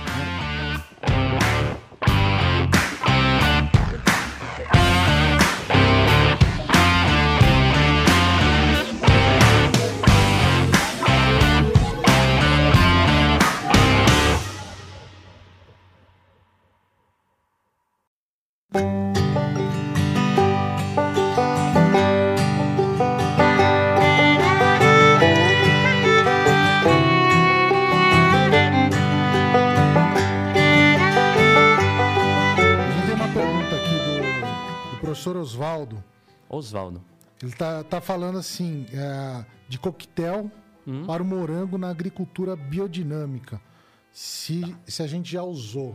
Olha, eu nunca trabalhei com agricultura biodinâmica. Talvez você já tenha uma- um contato maior, né, Mané, com a agricultura biodinâmica. É, da- eu, Eu eu- conheço o conceito, mas nunca trabalhei. Até peço desculpas, realmente, aí eu já não vou, talvez não possa auxiliar tanto. é, ta- talvez a gente teria que entender melhor, ah, Oswaldo.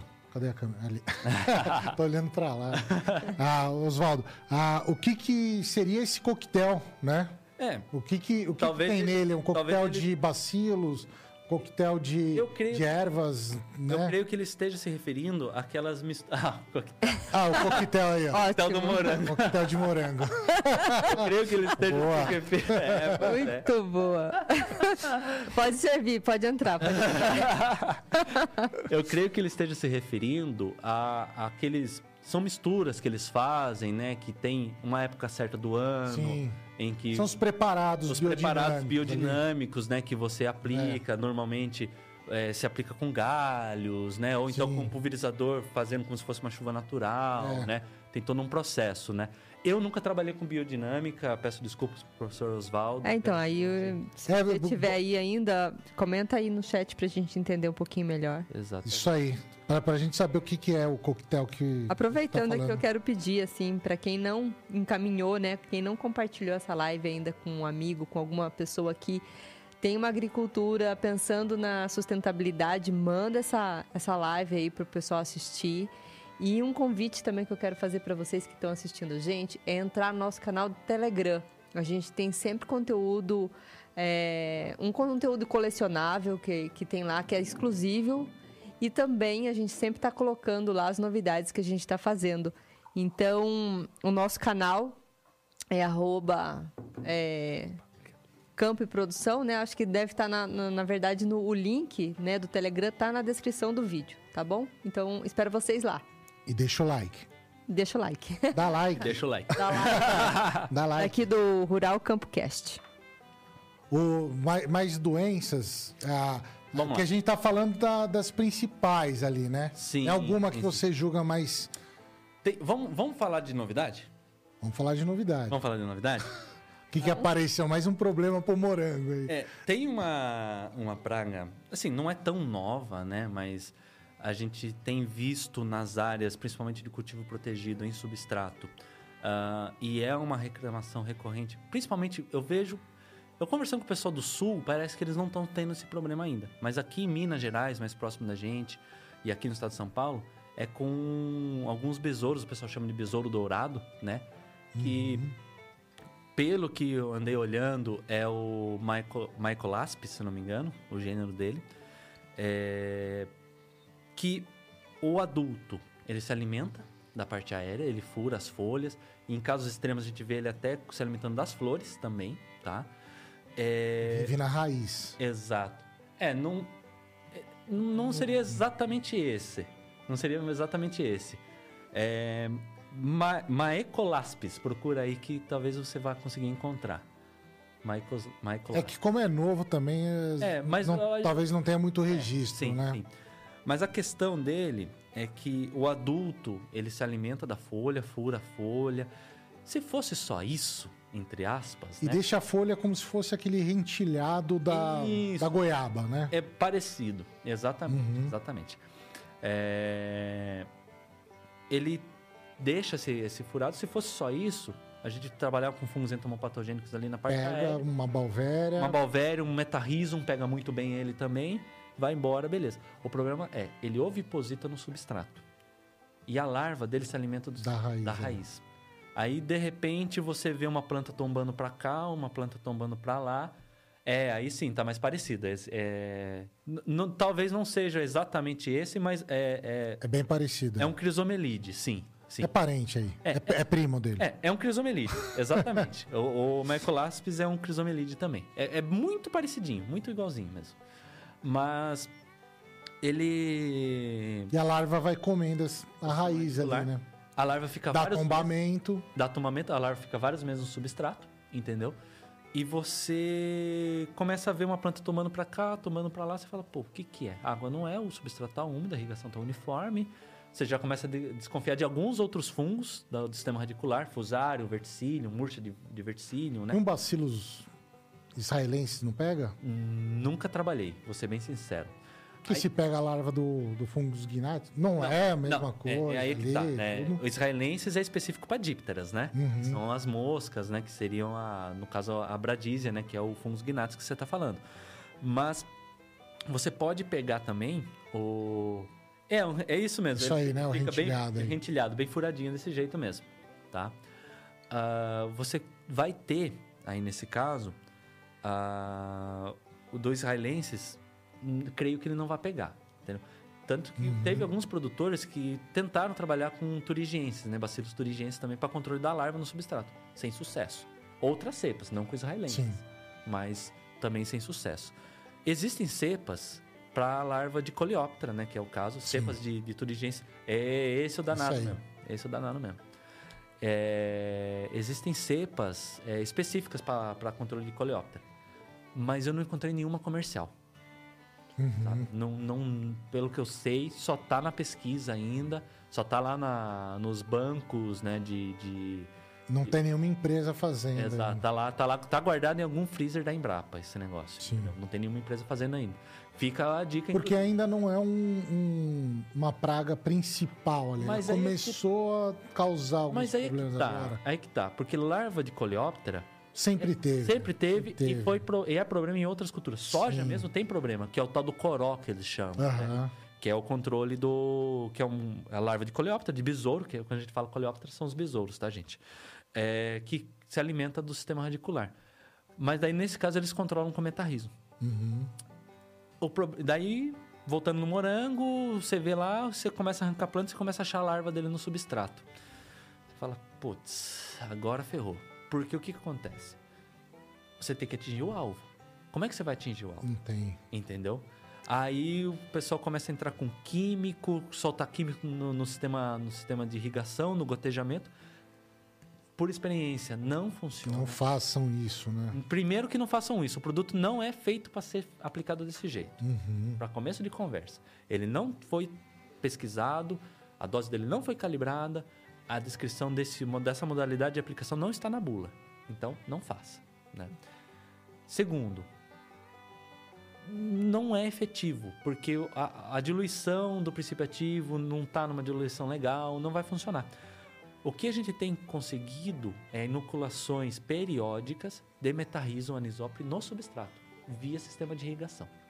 Você pega o metarrismo e vai inoculando ele no substrato periodicamente para você manter uma população, fazer a manutenção da população fungo. Aí sim uma aplicação preventiva, Uhum. né? Para você ter uma população de Só que ele vai aplicar, ele, ele vai atacar o adulto.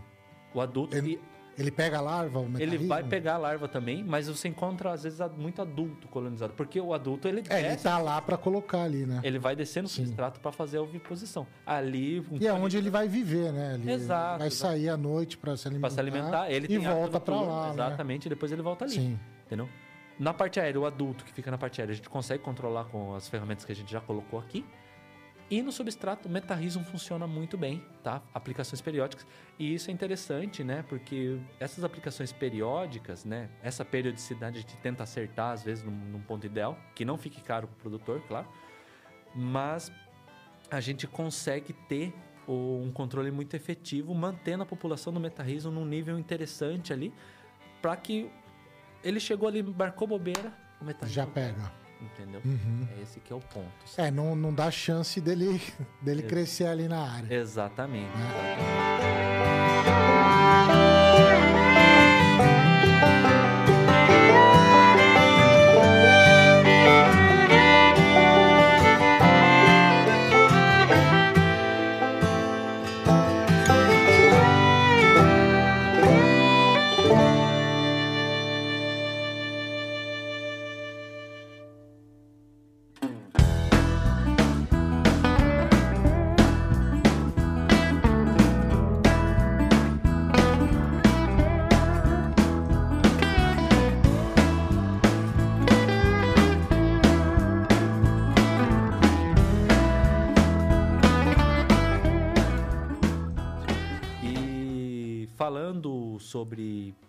Pragas, doenças, aí a gente entra também nas, nas, nos fungos da parte do solo também, né? Uhum. Existem alguns, né? A gente vai ter aí principalmente verticillium, a gente vai ter... Tem umas perguntas. Ah, é? Tem umas perguntas? Tem, tem umas perguntas, mas pode ter. Va- va- vamos. Não, tá Para terminar, a gente já vai. Não, tranquilo. Tem alguns fungos do, do sistema radicular, né? Fusarium, os velhos conhecidos, principalmente quem planta tomate, né? Fusarium, Verticillium, né? Você vai ter aí também Phytophthora, também. O gênero Phytophthora também ge- gera algumas mortes do, do, do rizoma ali do morango ali também, em condi- condições extremas. Uhum. E a planta começa a murchar, necrosar e... Quando você quebra o rizoma ali, tá necrosado Já, ali dentro já viu ele. já foi, já foi embora, sabe?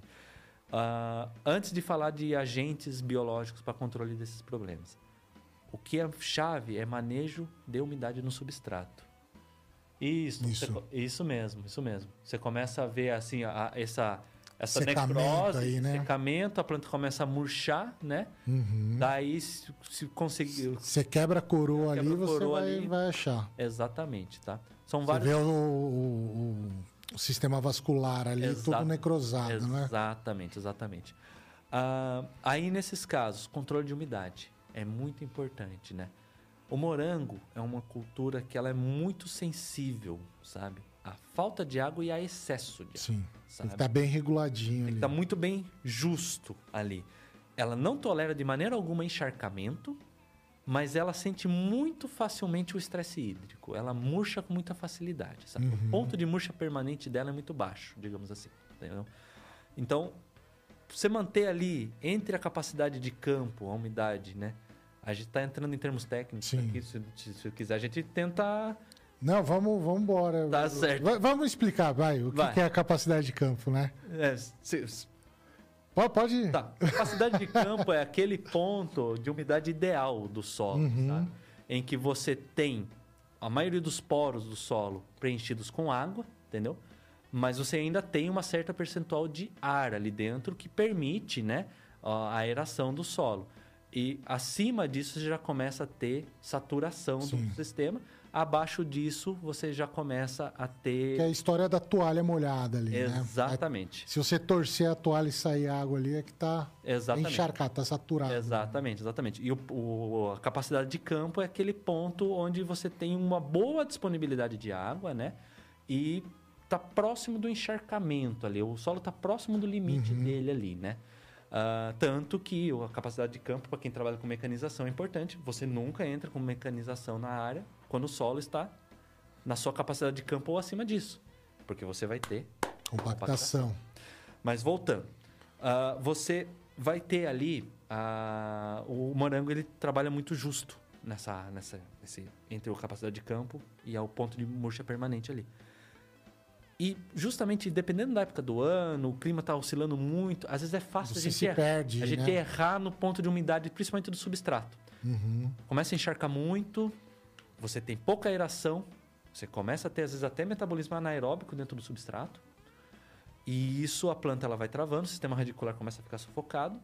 Você começa a ter também às vezes porta de entrada, é a hora que ele Vai entrar que no esses sistema. fungos, vai- vai- esses fungos sistêmicos né, do sistema vascular vão entrar. A importância do planejamento lá atrás do, do substrato que vai utilizar, né? Exato. Qual que é a capacidade de retenção de água desse substrato? A, a prevenção para doenças de solo, né? Doenças vasculares, tudo é, Exato. tá, tá lá atrás, né? Não é só quando aparece que a gente vai, Exato. vai ter que fazer. E aí, no caso, a gente também tem, aí sim, algumas aplicações preventivas também, que é a inoculação de tricoderma, por exemplo. Uhum. Né? Vários tricodermas tem no mercado aí.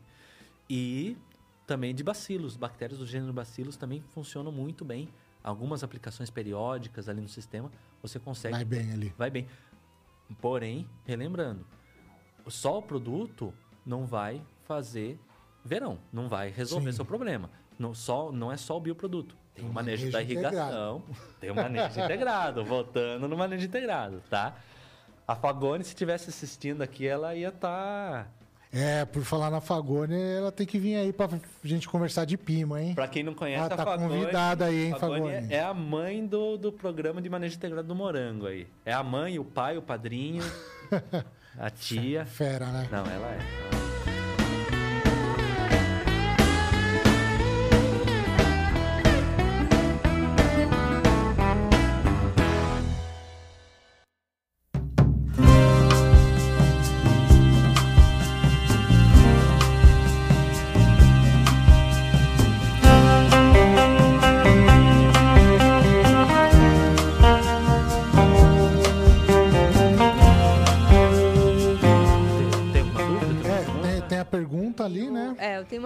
Pergunta aqui que é do sítio Santa Rita. Tá. É, talvez não tenha muito a ver com esse o controle biológico em si, mas ó, muitos produtos registrados como fertilizantes, mas no balcão do, o vendedor vende como biológico. Tá. Dá para confiar? Polêmicas, mas vamos lá. É, vo- vo- você veio da, dessa Vim escola, da- né? Vim da área de, de revendas de insumo, inclusive. Mas é o seguinte: ah, normalmente, o que as empresas é, colocam é que para você registrar um produto como fertilizante é mais rápido e é mais fácil. Tá? Depende muito da empresa, na verdade. Sí- Sítio Santa Rita, né? Isso. Então, é, depende muito da empresa. Tem empresas que realmente você dá pra, até para confiar realmente, sabe? Uhum. Que tem ali um bacilos, uma bactéria do gênero bacilos ali dentro, né? Porém, tem um- uma pegadinha no meio. Você não sabe o que que tá ali dentro, Qual que é a, a variedade? qual que é a cepa que É. tá ali dentro, entendeu? E você não tem uma, uma garantia de mínimo de esporos viáveis, por exemplo, de unidades formadoras de colônia. Porque quando a gente fala de produto, vamos falar, fazendo uma comparação com o químico. O químico, você vai ter lá, vamos falar um, princípio- fala um princípio ativo aí, Maneco. Ah, piretroide? Vamos, Uma deltametrina, vai, uma deltametrina. Você vai ter lá a deltametrina que vai ter uma concentração 2%. Uhum. O biológico, ele também tem uma concentração, só que a concentração dele é em unidades formadoras de colônia, Sim. Entendeu? Ou em conídeos É viáveis. o que você vai usar para fazer a sua dosagem. Exatamente, exatamente. Esses produtos, como ele não descreve, né? Ele está como fertilizante, ele, tá não como vai ter essas ele garantias. vai- a garantia que vai estar lá é um nitrogênio, um boro, geralmente, que É. eles colocam ali no meio também para colocar um É que, que, é- que é uma sacada da, da, da, da indústria, né? Da, eu já vi assim um, um produto muito bom na Europa que era ah, era um óleo de um óleo de citros, né? Uhum. Uma essência ali de, de citro. Sim. Ah, totalmente orgânico, Sim, né? sim. Usado na agricultura orgânica lá na Europa. Não vou lembrar o nome do produto agora. Uhum. Ah, daí, quando trouxeram para cá, ah, é, é muito caro registrar como inseticida, porque esse óleo era usado como inseticida. O que, que eles fazem? Coloca 1% de amônia e vai registrar ali com fertilizante. Exato. E daí a gente perdeu um baita de um produto que a gente pode usar para o orgânico, a gente não pode mais utilizar para dar aquele 1% de 1% amônia. para conseguir fazer um registro como fertilizante, que é muito mais fácil do que um, um registro como inseticida, né? Para você registrar aqui no Brasil é a mesma coisa. É muito mais fácil você registrar um produto como fertilizante foliar, Sim.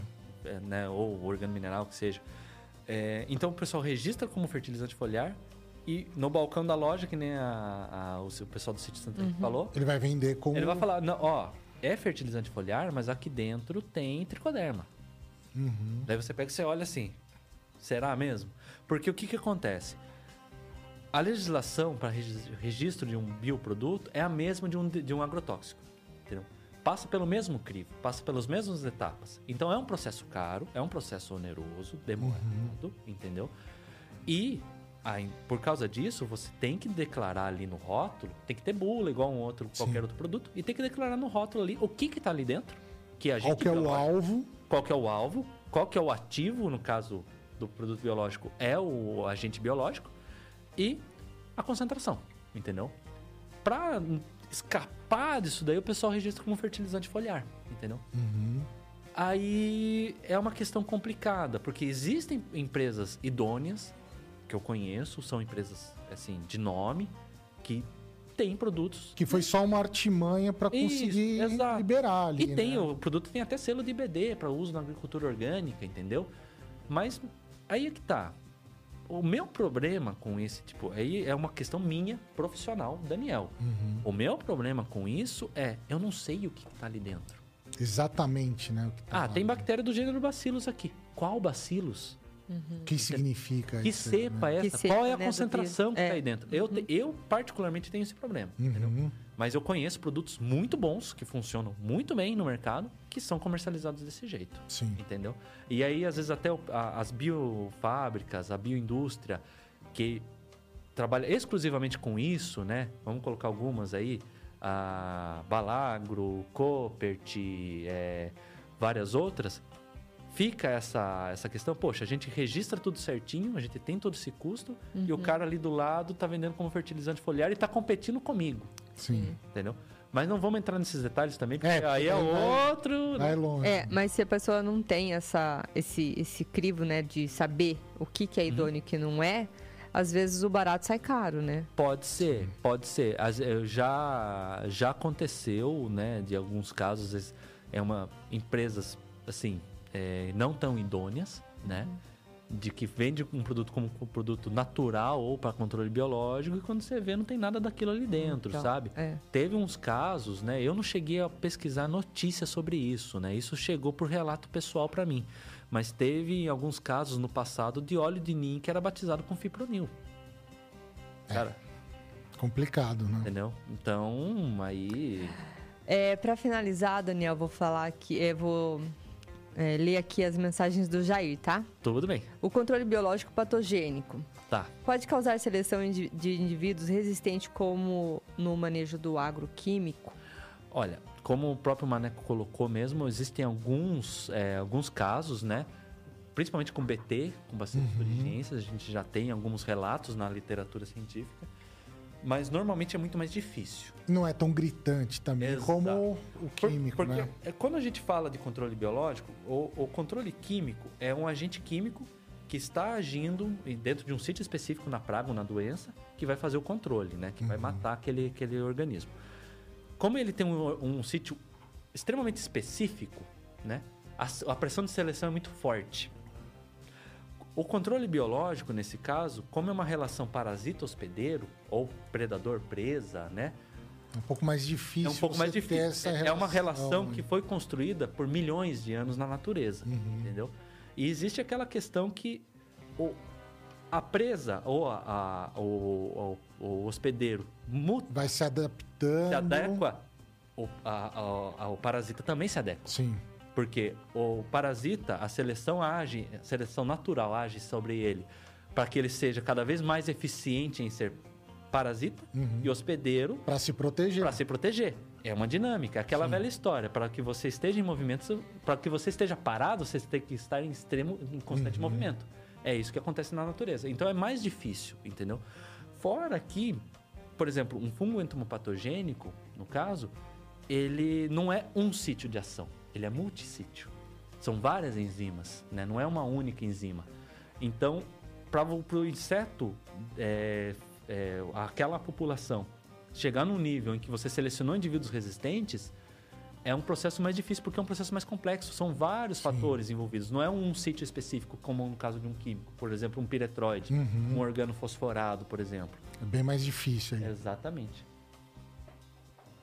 Perfeito. tá fugindo do Tá, microfone. tô, tô... pra quem não viu, eu levei um puxão de orelha aqui do diretor aqui, que tava fugindo no microfone aqui. O, a gente tem muito mais, né, pragas e doenças ali na cultura do morango, muito mais. só que tá dando já o nosso horário. Nosso horário já, É, já deu, até uma estourada, quase, né? Quase duas horas já. Nossa!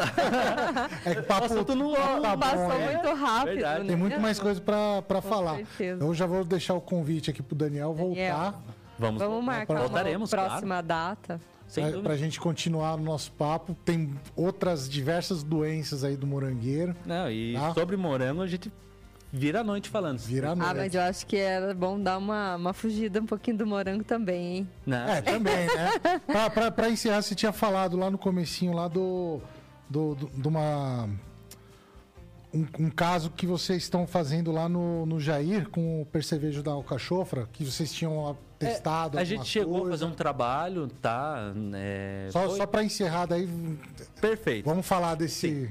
É um percevejo, a gente ainda não chegou a nível de espécie. Que percevejo que é esse, tá? É uma praga. Tá. que- Porque assim, a alcachofra, por ser uma cultura, assim, local, né? Não é uma cultura... Não tem muita pesquisa em cima, essa que é a palavra. Vamos, vamos falar a verdade. Então, não se, a gente não sabe que percevejo que é esse. Mas um percevejo fitófago, tá? Ele vai se alimentar principalmente da seiva ali e gera uma, um, um crespamento na planta esquisito e quando muito intenso gera retardo também no desenvolvimento da cultura. É, lá com o Jair lá, a gente ele trabalha com químicos, né? E a gente conversando, um cara muito gente fina, inclusive, abraço pra ele, inclusive, ele tá assistindo a gente. Ah, a gente, pô, vamos tentar com o biológico, pra tentar dar uma ajuda, porque só com o químico o negócio tá ficando difícil também. Sim. A gente teve até, segundo ele, teve um controle bem interessante, sabe? Um controle efetivo, tá? Ainda tem essa dificuldade do, de usar junto com, fun, com, com fungicida, né? Mas a gente teve um resultado muito interessante intercalando, reduzindo um pouco as aplicações de químico e também, na verdade, lá o objetivo do, do biológico era fazer é, o auxílio do controle químico que ele já fazia, entendeu? Pra gente ter mais uma ferramenta de Sim. trabalho. E lá a gente fez um coquetel realmente, aí sim entra o coquetel. O Mas Oswaldo não falou, né? O que, que é o coquetel aí. Ele chegou a falar aqui que, que folhas né, foram atacadas por micosferela. micosfarela. Ah, no- Micosfarela. Isso. E esse foi o problema. Aí eles usaram um Hum. preparado de eh, 501 ou 501 da biodinâmica. Isso, que são os Sim. compostos da biodinâmica, sim. Preparados ali, né? Seria legal um assunto pra você trazer aqui também, talvez Sim, um dia. sim. Agricultura Vamos trazer um pessoal aí de biodinâmica. Exatamente, o pessoal da Fazenda Demetrios lá. Ô, ô, Daniel, fala Vamos- de novo o seu Instagram, por favor. Ah, tá. É tudo junto, tá, pessoal? D-A-M-B Pontes. Tá. Lá, lá no, no Jair, lá teve bom resultado. Teve um então, resultado interessante, sim. Não cachofra. Isso, Né? foi um, um trabalho que tá bem no começo, tá? Uhum. Mas foi um coquetel realmente de alguns fungos entomopatogênicos. Inclusive tem um colega nosso aí da indústria, da- o Matheus da Coopert, ele tá fazendo o mestrado dele, inclusive estudando a interação de vários fungos entomopatogênicos numa única aplicação. Que, Bacana. que tem um potencial para potencializar. Matheus, se você estiver assistindo aí, tá convidado também, hein? Convidadíssimo. É, isso aí. É, fazer essa mescla, né? E porque os fungos entomopatogênicos, eles vão agir basicamente da mesma maneira. Vão colonizar aquilo que a gente viu ali no, no, na metade do, do programa.